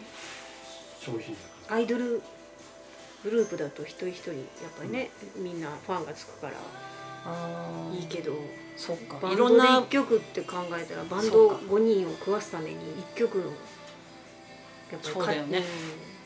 うん。もうそっちの方が圧倒的に優先的に考えるよなでもきっと。コンサートしかないもんね。そうライブとあと曲数を出すとか。アイドルだったらね雑誌とかバラエティ番組とか、うラジオとか、うまあバンドもラジオがあるかだって今札幌のねそういうアイドルグループだってピンで活動してるから。まあ番組とかに出てるまあたタレントですよね。あの日本語で言うタレント、なんかでも最近売れてる人がピアノ系の人が多いじゃん。多いっていうか前前前もこの話したけどあのそれこそ五十嵐さんの時にヒゲダンの歌仕込んできたけど、うん。歌ってたんだよ歌ってたけど。私最初にサカそうそうサカナクションがキーボードがいて嬉しいなと思ったらオフィシャルヒゲダンリズムの男の子がピアノを弾いてて、あやっとなんか鍵盤戻ってきたと思ったら藤井風？っていうのあの子。私ここのとこよくシェアしてるんだけど22歳の岡山県の人あなんがかカバーとかやってる人そうそうそう YouTube で私が最初に見たの多分椎名林檎をカバーしてたのを見たんだけどあの子がいつの間にかデビューを去年して、うんうんうん。でこの間3曲目の、まあ、今シングルカットとは言わないんだろうけど出しててもうその子本当ピアノだけで歌える子でなんかこれまでってちゃんとそのオケがないと製品にならない子が多かったじゃないちょっとそのスタジオでピアノとかギターで歌えたりまあ星野源ちゃんとかはまた別だけど、なんかああいうバーってやられて何でもそのピアノだけと自分だけいればどれでもできますっていう人って意外に少なかった気がして。一昔前の私の世代の人たちはいたけど、そうそこまでだよね。ね。最近もうほらセットがちゃんとしてないと急に言われても全然できない人が多かったけど逆に今やっと普通になってきたのかなって。一周回一周回って 本当にあの歌手になりたいっていう思いだけで言ってるよりは本当にもう普段から好きでやってる人が出てくるっていう、まあ、ある種健全な感じのことができたのって YouTube とかあるからなのかな。うん。だったらいいけど。だったらいいけど、うんなんか、うん、なんかそうそういう純純粋な人っていうか、ちゃんと腕があって、腕別に鍵盤でも歌でもいいけど、腕があってそういうふうに出てくる人たちはすごい私もうん。いいなと思うけど、うんそんなに腕がなくても出ちゃってる子たちがいっぱいいるじゃない、要はその工業製品作るみたいにも作れちゃうようになっちゃったから良くも悪くもね、うん。ただそのそれを求めてる人もいるからそうなんだよね。難しいよね。だからなんかその淘汰が起きるんじゃないかと思っていや。今回。俺もそれをね圧私は。倒的に。期待してるって言っちゃうとちょっといい,、まあいやでも分かるだけど。なんかなんかそれでも、まあ、私もほらうん。細々とね、うん。あのこっちでやってるから、うん。逆に続けてても続けてなくても誰も困らないっていうか いやいや。困る人はいると思うよ。いやいやななんて言うんだろう。いろいろほらど何々を救えとかどれをね助けてとか、うん。さっきの話もそうだけど箱を救えとかいろいろ言ってるんだけど、うん、音楽がもちろんなくなるとはみんな思ってないじゃない。そのものはね。いうん一一ミリもな音楽自体がなくなるとは思ってないんだけど、うん。そのなんていうの？ちょ本当に本当に腕があるかどうかわからない中途半端なアイドルなんだかアーティストなんだかよくわからないうん。子たちがいっぱいいてね、そうだその、ねうん、いっぱいその映像で自分で撮って売り込んだりとかしてるんだけどでライブができないからなんとかとか、そのやっていけないとか言ってるんだけど、ううんん、私もほら一応ヤマハから出てうん。いろいろ紆余曲折あって事務所を辞めて。うん。で表に出てない時とかね、うん。やる時も、まあ、アルバイトしながらやったり本当に何もできない時もあったし、うんそれを考えて今今ねそのコロナとかでうん。強制的に何もできないってうん。いうタイミングだけど、うん。私の中ではいやそれでも続ける人が残っていくだけの話で、まあね。うん、あのそれがまあ腕のある人ない人、まあ、腕のある人間がだだけが残るとは限らないが、うん。それでもやめられない人 それでも続けちゃう人っていうかが結局残るしうん。うん。それでなんだろうな。まあ産業としてっていうのはまた別の話だからね。それをなんか命かけてやってるのに私たちが作れ作ってきた文化をなんとかだろうって言ってんだけどいや私がツイッターで今 いや嫌っている平田ほにゃららさんの話ですか、そもそもそもそもなんだろう、いやうん、なんかそのなくなるとはそもそも思ってないいやけどなくならないしね。そうその、うんもちろんそのうん。小さいコミュニティで助けるしかないんだよね。で残る残らないは正直わからない。いつまで続くかわかんない。私だから自分お金持ちでもないし余裕なわけでもないけどやっぱり身近な例えばコンカリーノさんとかベッシーホールさんとかいいもの見せてもらったりとかうん。お世話になってる人にはまあ微力ながらね。うん。あれで助かるとは思ってないし彼らってあれでなんとかなると思ってないだろうけど、うん。やっぱり意思表明とかは大事でただ個その人的にねああそこを助けたあらここにそうそうそう。お世話になってそうるからっていいうう狭い範囲しかないじゃないとりあえず、もうできることをそれぞれがやって。そうそうあの、まあ、できるだけのことをして。そう、で消えていくものは消えていくし。いやそう当然個人的にも自分も含めていろんなものがそうそのそこの道が断たれるっていう場合は今後もうん長く考えられる、うん。からでも続けたい人は別にうん。例えばなんて言うんだろうすごいなんか、まあ、私の知ってる子でもずっと活動し続けないと忘れられちゃうみたいな感じでひたすらなんていうのツイッターでわーって歌っていたりとか なんていうのとにかくこう発信しなきゃみたいな要するに忘れられてしまうことを自分が活動しないってことを俺ねそこのところはもうみんな一斉にね多分なんかあのちゃんと整理した方がいいと思う、うん、それについてはね本当に整理するっていうか多分みんな強制排除だからそこで 期限付きの。今言ったみたいに風景が圧倒的に変わるわけだからさ音楽の。多分これ開けてから。本当に辛くてね、うん。できないできないって自分が思うんだったら多分その子はできないからやめた方がいいって私は単純に思って。でもやる人は、うん、う腕があろうがなかろうが本当に何だろう地方労働で農業の手伝いに行ってもね。いや何でもできる。秋になってお金が稼いで自分でじゃあバンドやり始めようっていう人たちもいるだろうしそれはだってコロナのことがなくったってそう。私の時代の時はネットがなかったからみんな音楽をやり始めた今ネットがあるから例えば家にいてもさ様子はわかるわけじゃない。外国の様子だってわかるし、うん。別にあの今なんてすごいだってこれ今テレビと新聞しかなかったら今頃みんなおかしくなってる俺そこもね多分相対的に排除されるっていうかさうん。俺そこにもうなんかもうないような気がするっていうか多分同一線上に並んじゃっててさあまりにも。うんそうですね。でそこはもうなんかあの比較対象外になっちゃったから それエリアはもう明らかにオーバープールしちゃってさ そこで選択すらできないって状況にいるわけだからさ。でも自由勝手にそして最後に生き残ってさあとは神様だけが救ってくれるっていうその人しか残んないなはっきり言えばっていうすっごいその感じがする。なんかやっぱ元通りになろうとした順から滅びていくだろうなって気はします、うんそそう元通りにならないから、ならない。もうならない。そもこれはそもなんかさすがにならないから、うん、早く戻そう戻そうってしてるかもしれないけど、いやいやいやもう。戻らないからきっと。ないないない、うんだからまたこうまた別のステージでやり直さなきゃいけないんだけどうんうんいやだってアナリストとか予見する人のが全く価値がないってことが 今回分かっちゃったでしょ、そうそう。地震と一緒だね。うん本当に。だだから自分でなんか自分でなんて言うんだろう。自分で将来っていうか未来を考えないと自分だけのうん。多分やっていけないかもなって思うな。いや変な話さ私の周りだってたくましい人だって例えばライターさんとかで仕事がなくなったって言ったらもうすぐやっぱフットワーク軽いからすぐコールセンターの仕事見つけてん。働きに行ってる人もいるし。だってそうやってなんとか生き残るしかないわけじゃないですか。なんだその国に文句言ってまあいや言うのもねいあのそういうふうに言うのは声を届けるのは大事だけどまずやれることやりながらじゃないですか、そんなの全部。だからなんかね。なんかすごいなんか見ててうん。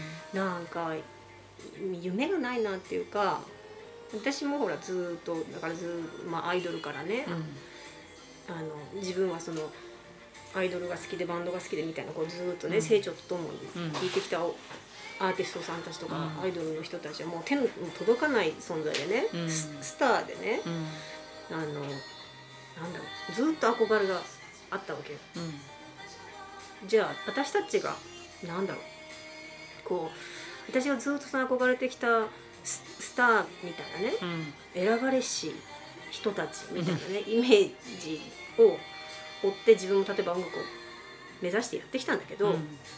今さなんか 逆にそういうなんか本当のスター性を持ってやってる人たちはうん。海外とかを見てもねうん。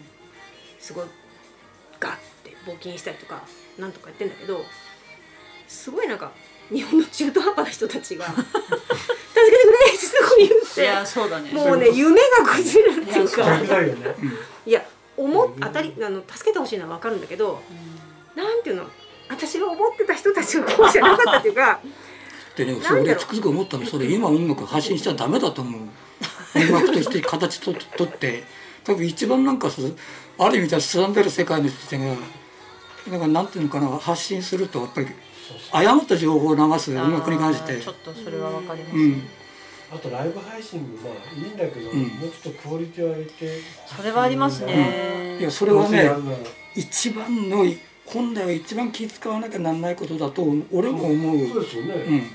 だからどんどんなんかそのなんだろういやみんな手の届くような存在になっちゃって、いやほら日本の一番やばいさそのワードでさ親しみやすさっていう嫌な言葉があって、なんか例えば女優さんとかにもさなんかそういうの求めるじゃん。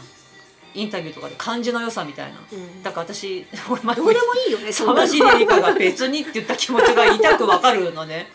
あんな自分が演じて自信満々でまあねみんなに見てほしいっていう映画の上映の日に曲穴からクッキー作ってった話とかされたくないじゃんどう考えてもおめえアーティストなめてんのかって話だよね。だからその日本のなんだその行儀のなんか新人社員みたいな初々しさを若いそういう表現者に求めるみたいなさ。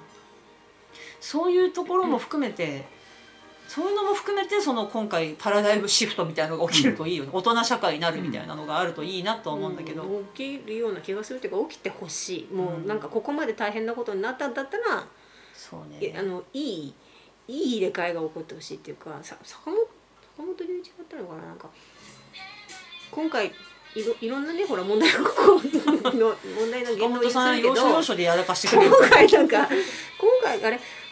違うかもしれないけどその そもそも自分たちはうんとたすその助け助けてん？違うの 救ってねあげなきゃいけないと思うほどの文化を自分たちは作ってきたんだろうかってえー。いう話を誰か坂本さんじゃなかった。かな誰かが言ってた。でも,、うん、でもそれもよくわかるというかもちろんずーっとね歴史を作ってきた、うん。その 文化芸術もあるけどそこまでじゃあね助け助けこれは救わねばっていうほどの。いや正直平田織座さんがあのドヤ顔で私たちは救う価値があるみたいなこと言ったのは正直びっくりしたけどね。製造業の人たちはバッファーがあるからいつでもやり直せるだろうけど 僕たちはそれはできないから守ってくれみたいな。どの口がそんな。あそなんかすごいですよ。その私たちがやってきてることは大切だから守れみたいな。なんかそのその問題なうんなんか文言をカットしたんでしょもう。あそうなんだ。あそうなんだ。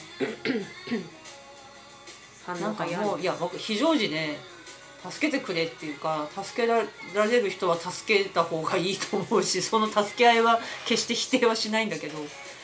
なんかよその業界をお前たちは大丈夫だろうみたいなこと言うお前のが。たちとは違うんだよそこ的なはちょっとさすがコンクリートから人へって言ってた人たちだなと思って。あまた違う話になっちゃった。う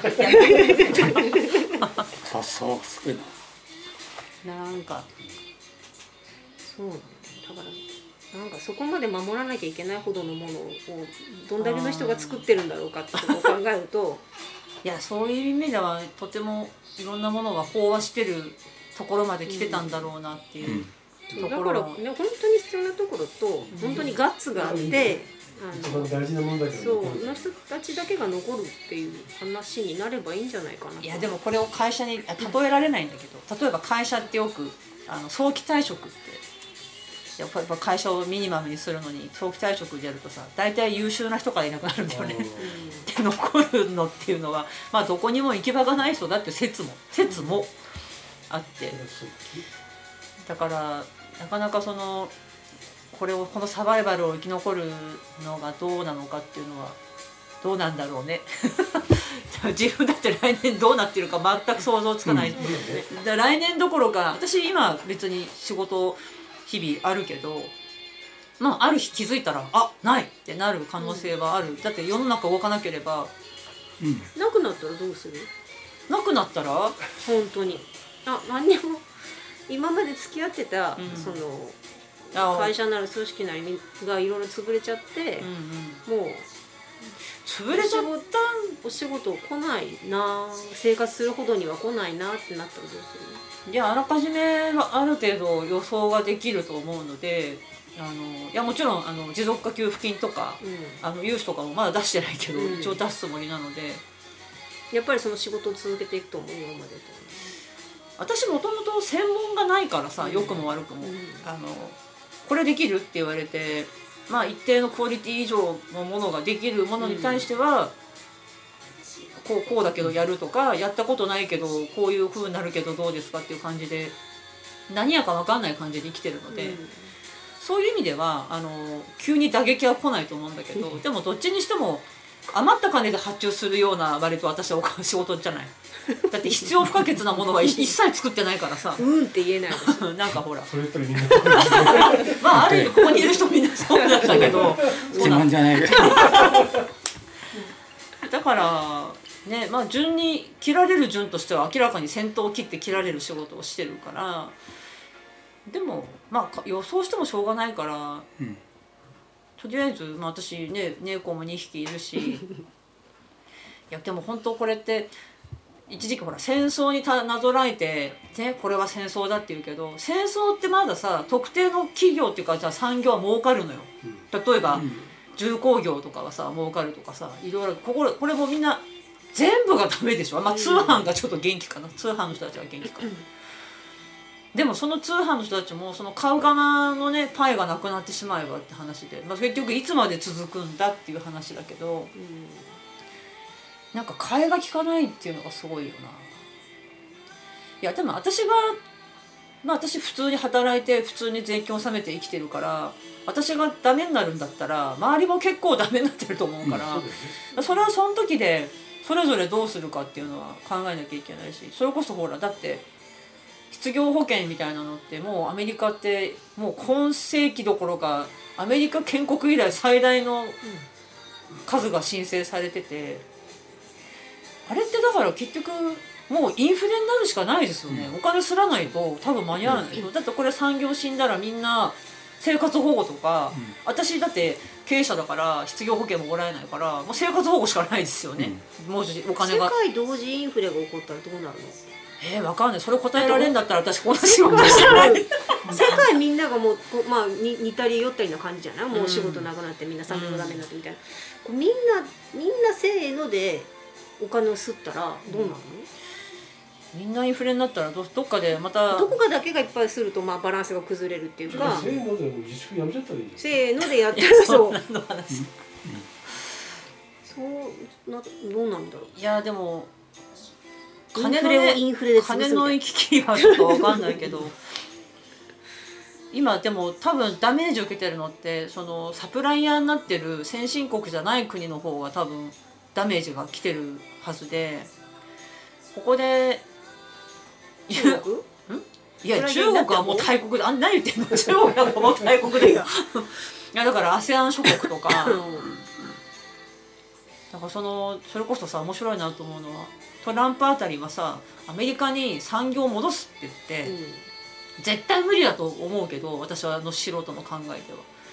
だけどほら中国に頼めなくなって、アメリカと中国が経済戦争で関税かけたりとかしてたらそれどころじゃないことになってコロナになっちゃって、だけどきっと人件費安い人件費で儲けてる企業って日本もいっぱいあるけど、そのサプライヤーって絶対日本にもう戻せないでしょ、でもこのままみんなダメになるんだったらどっかで焼け野原みたいなとこから始めるみたいになるのかな。私は想像がやけ野原で始めんだと思うよ。焼け野原ってことですよね、だったらどうせ焼け野原なんだったらやっぱりインフレインフレになるの前提で 世界同時インフレ。ね。そうだと思う。いやなんかほら私株とか全然やったこともないしわかんないんだけどバフェットっていうなんかそういう影響力のある投資家がさあのく航空会社の株全部引き上げたってあれどうなるんですか？想像私いとこがそれこそ ANA の支店深センにいるんだけど あいつ大丈夫なのかなと思って。パフェまずいとこの身を案じてしまった。パフェットっていろいろ問題のある人じゃん。いやまあでしょ？あのあんな銭ゲバが問題のある人しかいないと思う 投資家なんていうのは多分。あれ韓国の株買いだよとか言った人？いや知らない。超下がってんのに。そうなんだ。まあね。お金でお金を増やす人たちは本当に。最近でもそういう人ばっかりだから困ってるでしょ。いやー。どうなるって。分かんない。次は来月。まあワクチンができれば。ワクチンってでもインフルエンザと同じになるんじゃない？ワクチンって私の知る限りではそんな12ヶ月3ヶ月でできるね。一薬年。薬の方が早いんじゃないですか？その対象。1年長くて2年。肺肺の薬。わかんないけど。アビガン。アビガンね。どうなんだろうってね。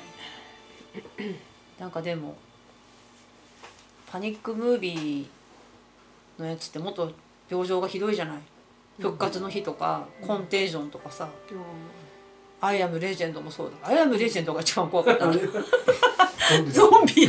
あれ もう人間じゃないじゃん。あれでももはや人間じゃないっていう。いやでもたまにでも誰もいない通りとかに出ると「アイアムレジェンド」を思い出すやっぱり。ああと28日。暗くなる前に変えなきゃとか思っちゃう。28日後もそうですあゾンビのやつね。そうだよいやなんかもう世界の悲劇をいちいち気にしていたらもう心が折れてしまうから。なんかツイッター見てるとさうん。嘘か本当か分かんないけどタイのその象のアトラクションやってるところがもうあの観客が来ないから餌が買えなくて象が死にそうとかもうそういうニュース見るのが もう嫌で嫌で。世界を助けられるとは思ってないからもうそんなの見ないことにしてるけどでも本当にそうなんだろういやどうなんだろう。あのな奈本良の鹿はさあのあのせんべいは別に主主食じゃなくておや日本のつだから動物園とか関係ない。動物お客さん来ないからってあ餌いやもちろんこっちはほらだって民間じゃないから例えば丸山動物園は札幌市がやってるからタイはさそれはだって民間だもん、あそうなの、うん、アトラクションだかこの間まで行ってた聞いていたけどらねあ行ってたよ寄っねてきちゃったゾウタイ行ってきたよね。超面白かっあれいつだったっけタイに行たって12月頭に帰ってきたの。あー。11月末に行って頭に帰ってきて 熱出して。た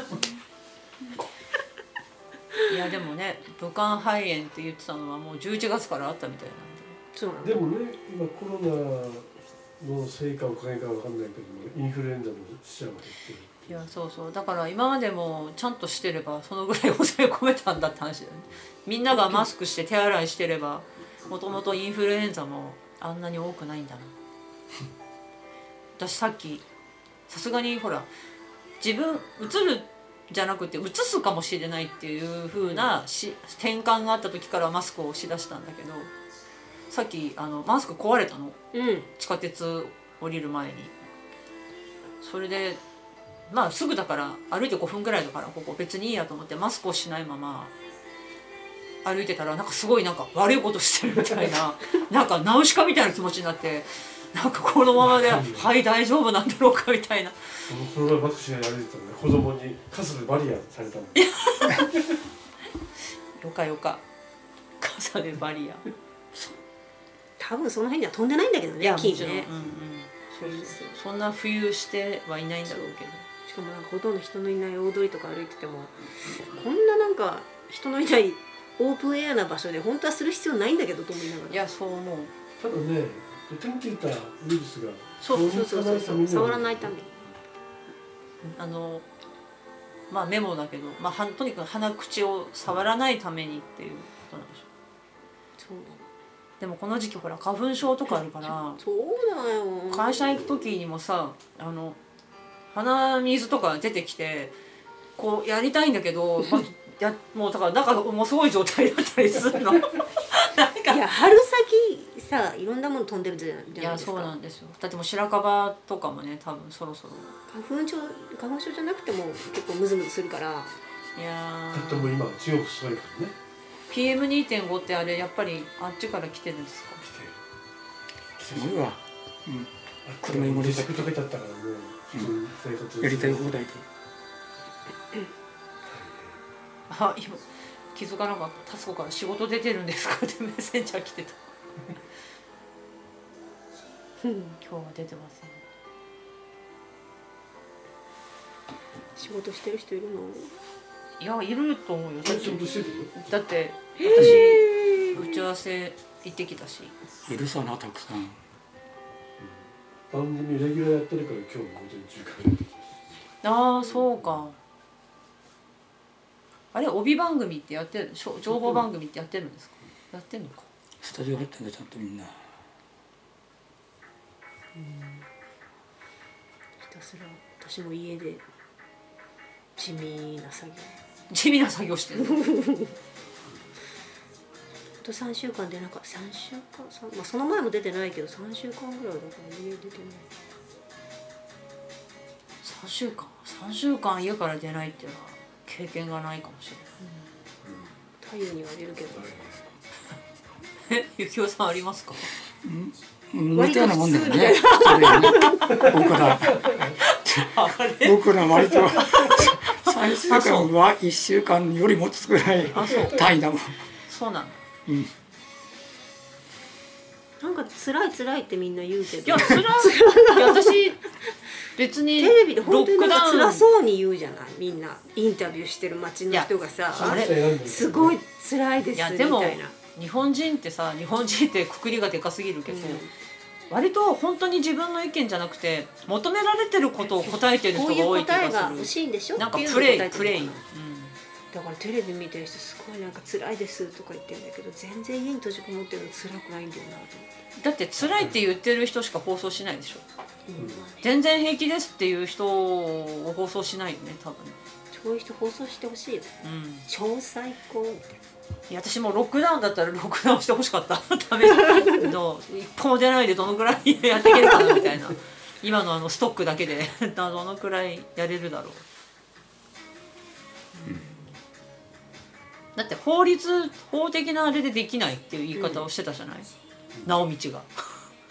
できませんが家にいてくださいっていう言い方をしてたけあれ15日まで伸びたんですよ。ど伸びた中途半端だな。そうなんですよ。中途半端。でも学校は今月いっぱいないでしょ。ちょっとその目標が見えないですよね、うん。数字として。そう。曖昧むことしちゃってさぼんやり。あれってでもなんかす何日間例えば増加率がとかこうだったらっていうのを決めるのはダメなのかな？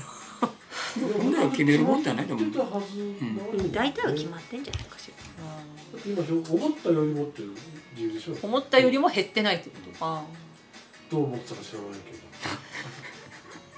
なんかそこをつまびらかにはしにくいのかなやっぱり。不思議だよななんか攻撃のネタにされちゃうからなのかな。なんか及び腰ですよね。うんなんかほらだって正解がないからこう思ったけどここのぐらいの数値になったらと思ってましたが残念ながらならなかったのでって、いや事前に言うとさ、ね、数字って動かす人がいるから後でもいいと思うんですよね。このぐらい下がってほしかったんだけど残念ながらみたいなことを言ってくれないからああいう反対することに賛成する人たちがいやいやいやいや言うのかなと思って。みんな優しいよね。口調が。えもうちょっと今誰のビシと言ってくれればいい、うん。偉い偉そうな人たち、偉そうな人たち、もちろん法的根拠え蓮舫とかめちゃくちゃ怖いよ。いやいやいや。あれ偉そうなのとちょっと違うっていうか なんかちゃんちゃんとあの発言していい人ね。だから市長とかあの知事さんとか、もちろん法的根拠ないから強制じゃないのは分かってるけど優しいじゃないですか、うん。みんな。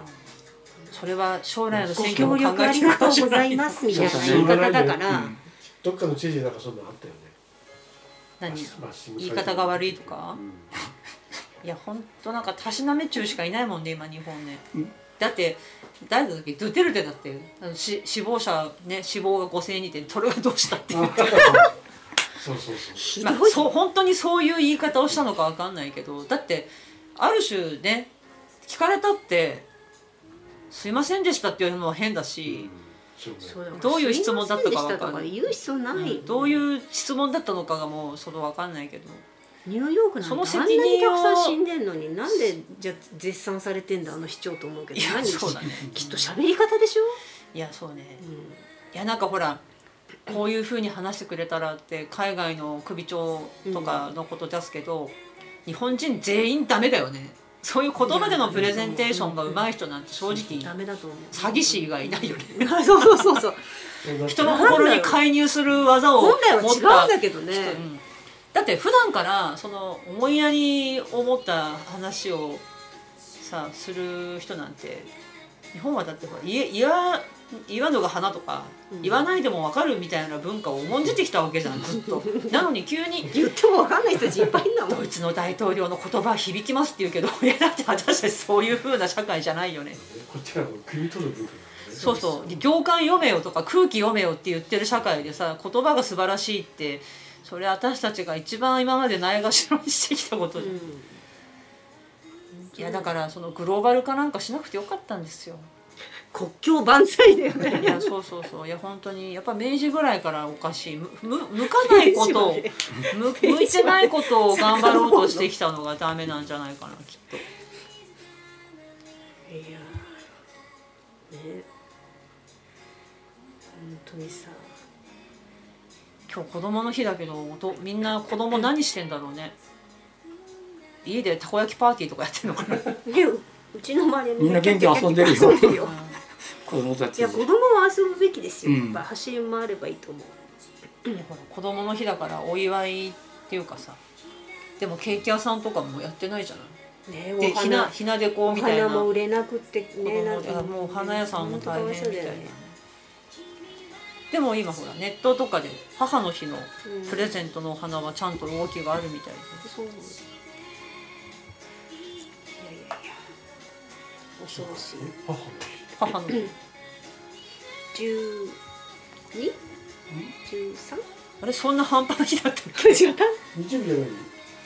あそうか今週末か。間違えた。日曜日？日曜日？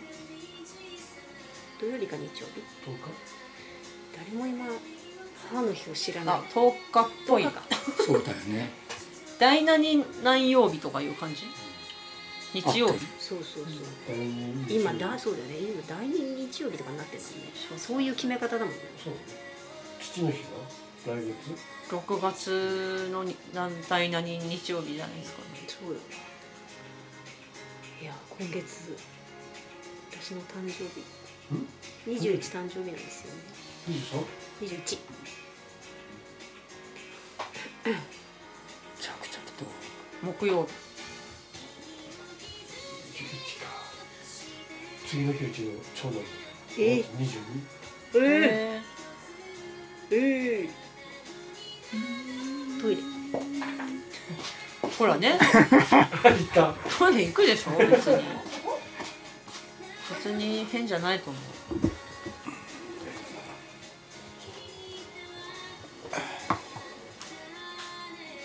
いやー何はともあれ私の好きな人たちだけが元気でいてほしい。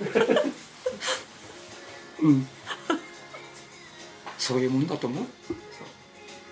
それでいいと思う。みんな好きな人だけ応援すればいい。いや当たり前で自然にやってると思うけど。それができれば全員大丈夫だよね。そうそう。あのしがらみ関係なくね。本当の愛だ。愛を注いでて。う。ん。いやでも本当そうだと思うな。いや今年の漢字は金なのかな？なんだろう。それも中止かもしれない。全部中止紅白はないと思う。うんない。やっぱないっすか？紅白？あそこまでは考えてなかったな。結構未来のことを考えてるようでそう紅白までは考えてないな。紅白。いやそれこそね初詣できんのかなとか金付きにな ああ初詣ね。初詣。もう5月か。もうじゃないか。とりあえずお祭り系は全部ダメでしょ月か。らまあでも段階的にちょっとずつは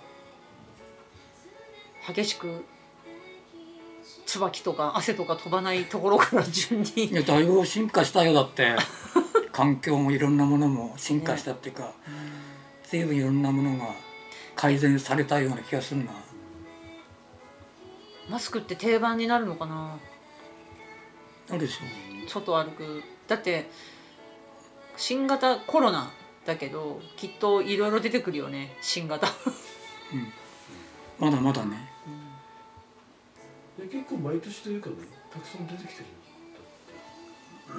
いやそれこそさっきのヨーロッパで出てる子供だけ出てる謎の症状もちょっぴり気になるけど。そうねなんだろいや変化してんのか。まあいろんなこと言うわな。だって知らないんだもんだってみんな。そう。うん。うでも今までもそうだったんですよね。どうして今回はこんなになっちゃっいやあんまり変わってないんだとにかくこういうのなんて言うんだろう。疫病の歴史っていうかさ。対処の仕方はそうそう変わってないね。ペスト呼びましたか？ペスト読んでない。読んでないけど別なの読んでる。た売れてるんだっていやなんかいや売れてる売れるだろうなと思うもん売れてるみたいですね。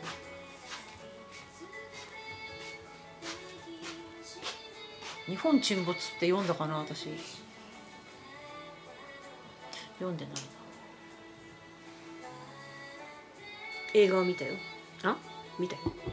映画って結構古くない？日本沈没って。日本沈没自体も相当古いですよ。ね何年前だ？結構前ね。もうねの時だそう。だって私が子供の時が復活の日だよ。草刈正雄。あれあそこまで古いやつじゃないやつ。あれを復活の日はあれだよ。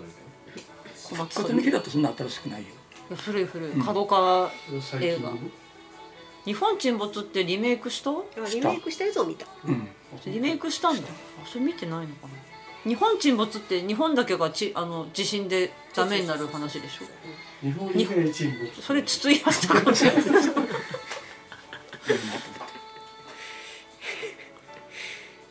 本以外沈没ってタイトル落ちだよね。もうそれでいいよ、まあそれで十分。素晴らしいよって言ったけどいやでもいやね地震も怖いね。地震多いよね多いのかな？昨日。そう昨日。もう昨日でかかったね。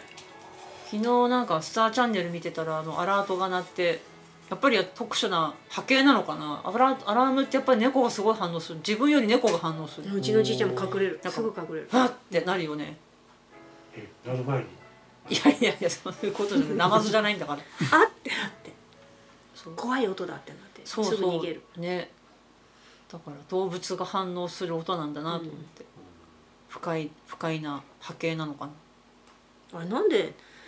すごい怖い音だからやめてくださいとか怒る人いるけどなんであれ怒るんだよ。わかんない。怖い音だからみんな聞く気づくわけじゃん。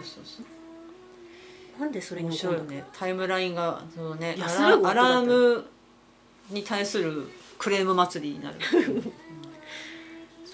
確かにびっくりするびっくりする。まあびっくりびっくりしないとアラームじゃないからね大成功だよねでもね。アラームの音を作った人みんなびっくりするんだもん、てかまずは地震をね思っちゃうか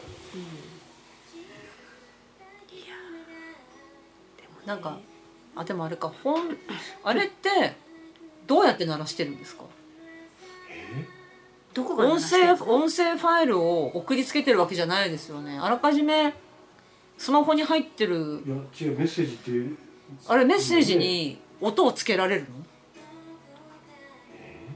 なんであの音がな鳴るんだろうわけスマホから。あれも強制的にあれはスマホのだったらお音声ファイル貼れるんだったら鈴木直道ですね。よくない？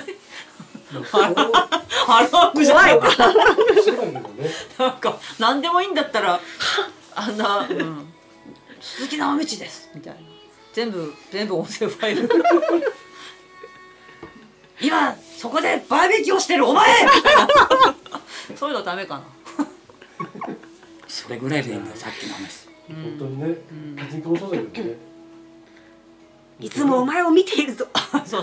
ビッグブラザーのジョージ・オーウェルの世界にぼかす必要ないと思いやでも皆さんあのズーム会議とかやりました？うやってないです。私ちょびちょっぴりスカイプとズームでやったんだけどまあ私ほらこっちの日本人ってそんなフェイスタイムとか使わないから外国人ってみんな割とフェイスタイムでテレビ電話みたいなことしてるんだけど、あまり私たちやらないじゃない。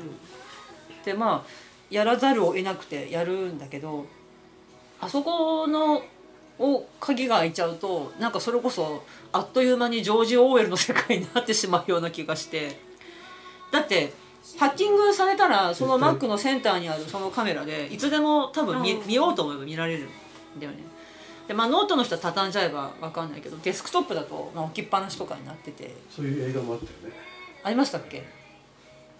なんかいや私別にあのマイナンバーも出したしそんな 申請した私も。興奮カードね。すぐできたよね申請自体は。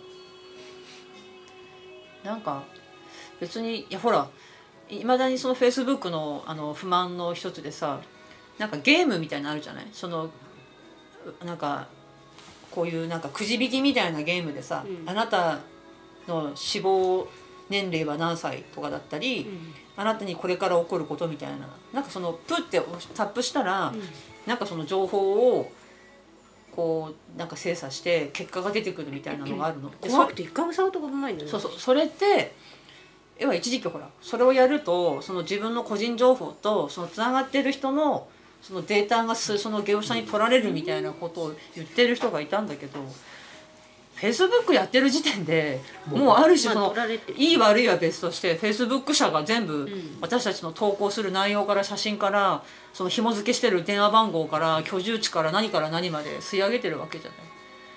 なんかそれを「あのゲームは!」ってなんか鬼の首を取ったように言ってる人たちがなぜこの一アメリカ企業が作った SNS をやっているのかなと思ったりするんだけど。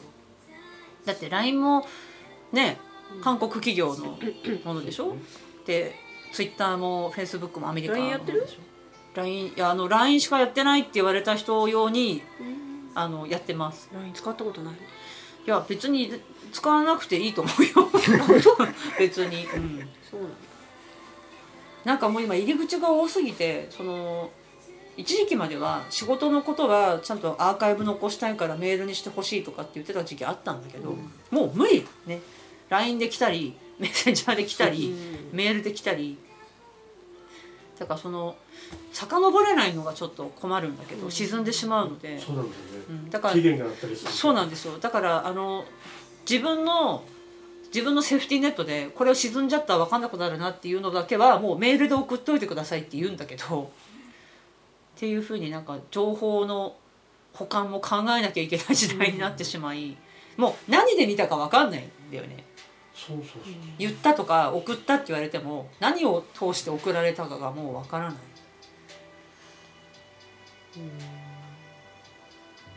もうだって今電話絞ってるか若い人電話で喋るの絶対嫌みたいよね。若い人に限らないけど。まあでもちょっとわかる。もう面倒くさいなって。あのいちいち電話してくる世代ってやっぱりいて、そんなことメールで送っておいてくれればいいのにっていうのもあったりするけど。だから電話取って一からこういうふうに受け答えしなさいっていうのをやっぱ教えてあげないと 普通にだってもう条件反射の世代じゃない？こう取ったら「はいもしもし」って。言って、でももうそれがないからその常識がないから取ってまず。今の家庭って家の電話ってあるありますか？あるか一応そういうかかってきます？かってきてるんじゃないか？なないお家もある。そうだよね。だってだから自分宛てに電話かかってくるけどひとまずもしもしってやつでしょ。そう。バイトで接客業に入ったりするとあまず誰宛てかわからない相手も誰か会ったことのない知らない人に対してどういうふうに出たらいいのか、ねどう対応したらいいのかねうんっていうのをーバイトもしないで卒業して会社に入っちゃったらいろいろ困るよね。大変みたいよだから。昔だって子供の時にで家の電話に友達に電話するのってすごいハードルが高かったよね。超高かっお父さたんとかお母さんさんかね誰々ちゃんに代わってくださいで。いいね。何？そこがハードルですよね。でもね、大人のハードルですよね。いやなんか昔まだ島田紳介がテレビの世界で元気だった頃にあのその時はスマホじゃなくってなんだろうメールかな？なんかこういうなんだっけ？こういうやつ。うん？ポケベル？うん。ポケベルの時代だったかもしれないんだけどあの要はその 浮気がつまんなくなったって要はその「あタバコ切れちゃった」とか言って言い訳して家を抜け出して公衆電話から電話するみたいな緊張感がなくなって緊張感もなくなったし出づらくなったって そので出なくてもよくなっちゃってみたいな。それはね。そういうふうになんか風景 年が代年代であるよね。テクノロジーで風景が変わっちゃうっていう今だってほらなんかそれこそタイムラインで子供の時の写真アップするっていうバトンっていうのがあって、バトン系ねチェックもしてないんだようん私、もうあのもうたまに見に行くと分かると思うんだけどやたらに人の子供の時の写真が上がってるんだけど要は世代でさ白黒とカラーがあるわけよ。そういうこともあるし。和田さん。子供一個来てるけどちょっと放置して多分ここにいる人たちはみんな自分の子供時代はフィルムでしょ？フィルム写真でしょ？だからあの焼いた物があるわけじゃない、うん。でもこれ今デジタルの人たちってう。んどうやって保管して昔の写真を掘り起こすんだろう。だって大きくなるまでにもう宇宙かっていうくらいの枚数のデータがあるから。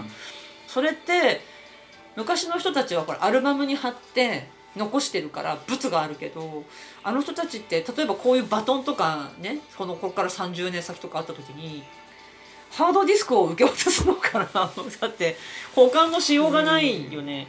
だからもしかしてもう思い出って記録されないのかなと思って。まあ今はでもねクラウドに。いやクラウドっちゅうけどさ親が撮る子供の写真の枚数って鬼でしょ？しかもデジタルだからよくそうやって相談を受けるんですよ。こんなにたくさんあるんだけど機種変の時にこの写真のデータどうしようとか。でも精査できないぐらいあるのよ。そうね、万とか何十万とか。うんそうなると。だって猫の写真だけいっぱいあるでしょ？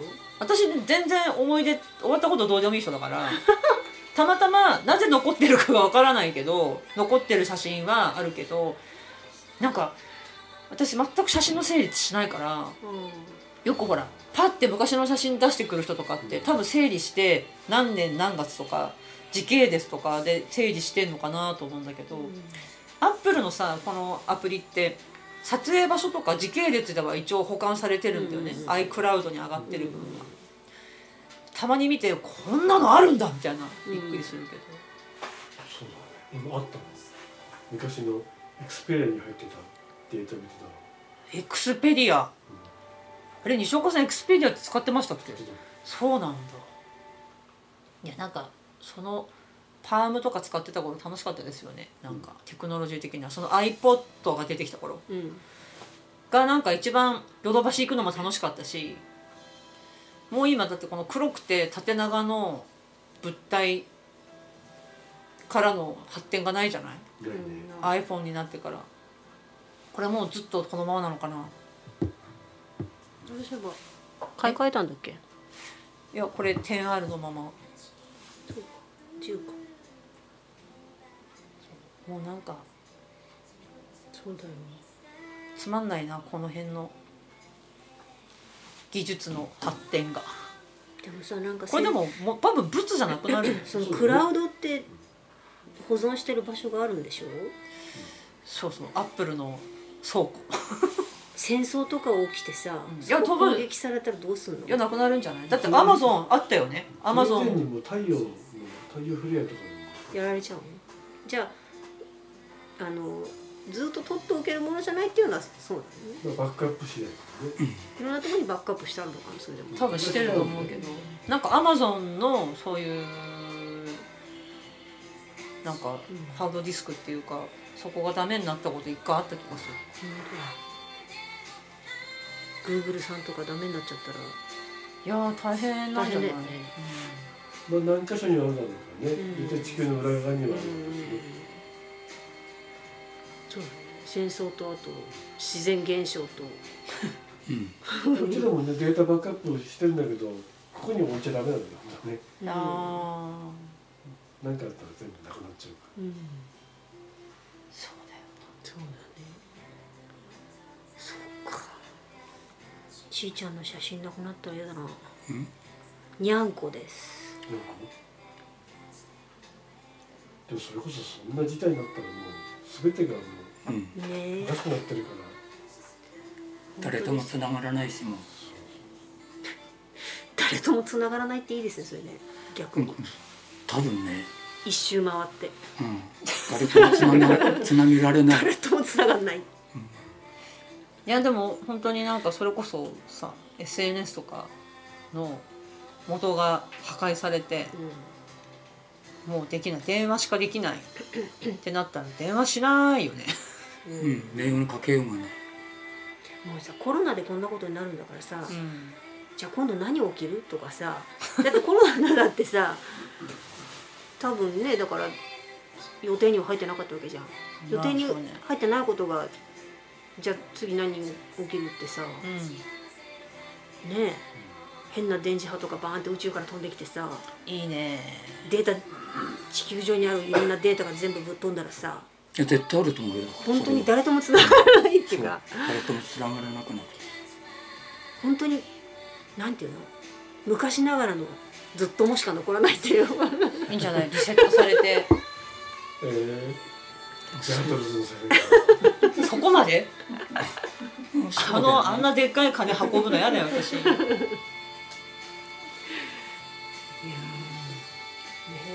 今持ってるだけで全てが完結貯金もない。暴動が来て終わり何が起き行るか分かんない。動起きるかな？暴動でも起きるかな？どうどうなったら起きるんだ日本と暴動が。うーんどうなんだろう。暴動起きるって昔はねだってもう食べるものがないっていうレベルになる、でそうなるよ食べ物なくなったらじゃない。そうだね。確かにな。食べ物ね。ひとまず今のところねコロナで食べ物はなくなってない。これでもいつまであるんだろうね食べ物ってね。だって日本って食料自給率が低いうん。でしょ？どのくらいなんだろう？いやそうそう持たないと思う。それは言えないんじゃない？それは怖くて言えない。いや。米だけはいっぱいあるんじゃない？そう。北海道だけ独立したらそれはちょっとだけいけるかな北海道独立したら確かね3食のうち2食は芋だって。卵はね週に1個って言ってえいやまだ北海道まだマシの方だよ。たでもそうた食べられるっていう意味では、本州よりはまだマシ、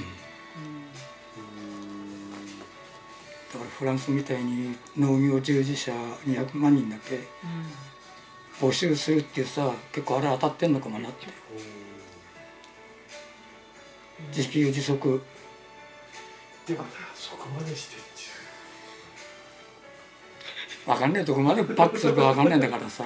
いや確かにね、うん。どこまで巻き戻るかは分かうんんない、本当こればっかりわかんない。どこまで戻るか。怖え怖え怖いようななんてことないようなって揺れ動いて両極端にねうん。これ多分何ともないんじゃないかっていうのとさこれ最悪かもなこれって言って。いやそうですね、うん。雪つ戻りつ多分 UFO が来て助けてくれる。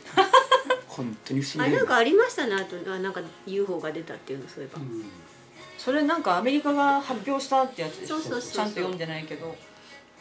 不審ななんとかやらが。NASA, NASA が未確未確認ですって。ちゃんとした未確認ですっていうのが本物です。それが何かは分かりませんけど未確認ですっていうの。編集した映像じゃないですよっていうのを発表した。なんか UFO よりさあのケネディの文章を公開してほしいんだけどこの間 JFK のやつ見たから。それは絶対うん絶対出ない。ケネディっていつ発表するの？あれ。いやもう50年後するはずだったんだけど。あれ？トランプがやめたんだっけ？が延期したみたいな、どんだけやばいことなのかしらそしたら。いやもうそってからもっとさらに。CAI なんでしょ？あるのかしらいろいろつながっちゃってるからね。あ CIA か。間違った、CAI はこっちの現代美術なんちゃらかんちゃらの人たち。間違ったの。え何説を信じる？え CIA じゃない？CIA 暗殺？普通に。要はあのリベラルな大統領が産業的に邪魔だったっていう、まあ、ありてえなことなのかなってだって当時アメリカは戦争屋みたいな感じだったから、うん。戦争をしないっていう人が邪魔だったんじゃない、キューバ危機のね望んでるような人もいたみたいだから。そうか。なんかねいろいろ。戦争すらできなくなったからね。宇宙 まあいいじゃん。系機密情報のふんだらふんだらとかありますよね あとマフィアママフィア暗殺説。まあ何にしてもあの人が大統領にいることがデメリットだった人が、っうん。ていうことだろうから。暗殺ってなくなったよね。ないね。暗殺って昔よくあったでしょ。いろんな国で。マサオくなったでしょ。え？マサオく誰？マサオ？あああの息子ね。あの人かわいそうねマサオマサオディズニーランドにも来てたのにね、うん、あいつきっといいやつだと思うんだうんあいついいやつだよ、ね、でもそれなりによくない商売をしてたんだキムも生きてるみたいだし。ね不思議だねでもね。え別人じゃないの？俺って。別人だろうが何だろうがその機能としていいるっていう、ことだから、なんかあの映像に出てきた「余剰も偽物だろう」って言って そうなんもうどれが本物なの？みたいな、まあ、みんな偽物なのかもしれない、うん。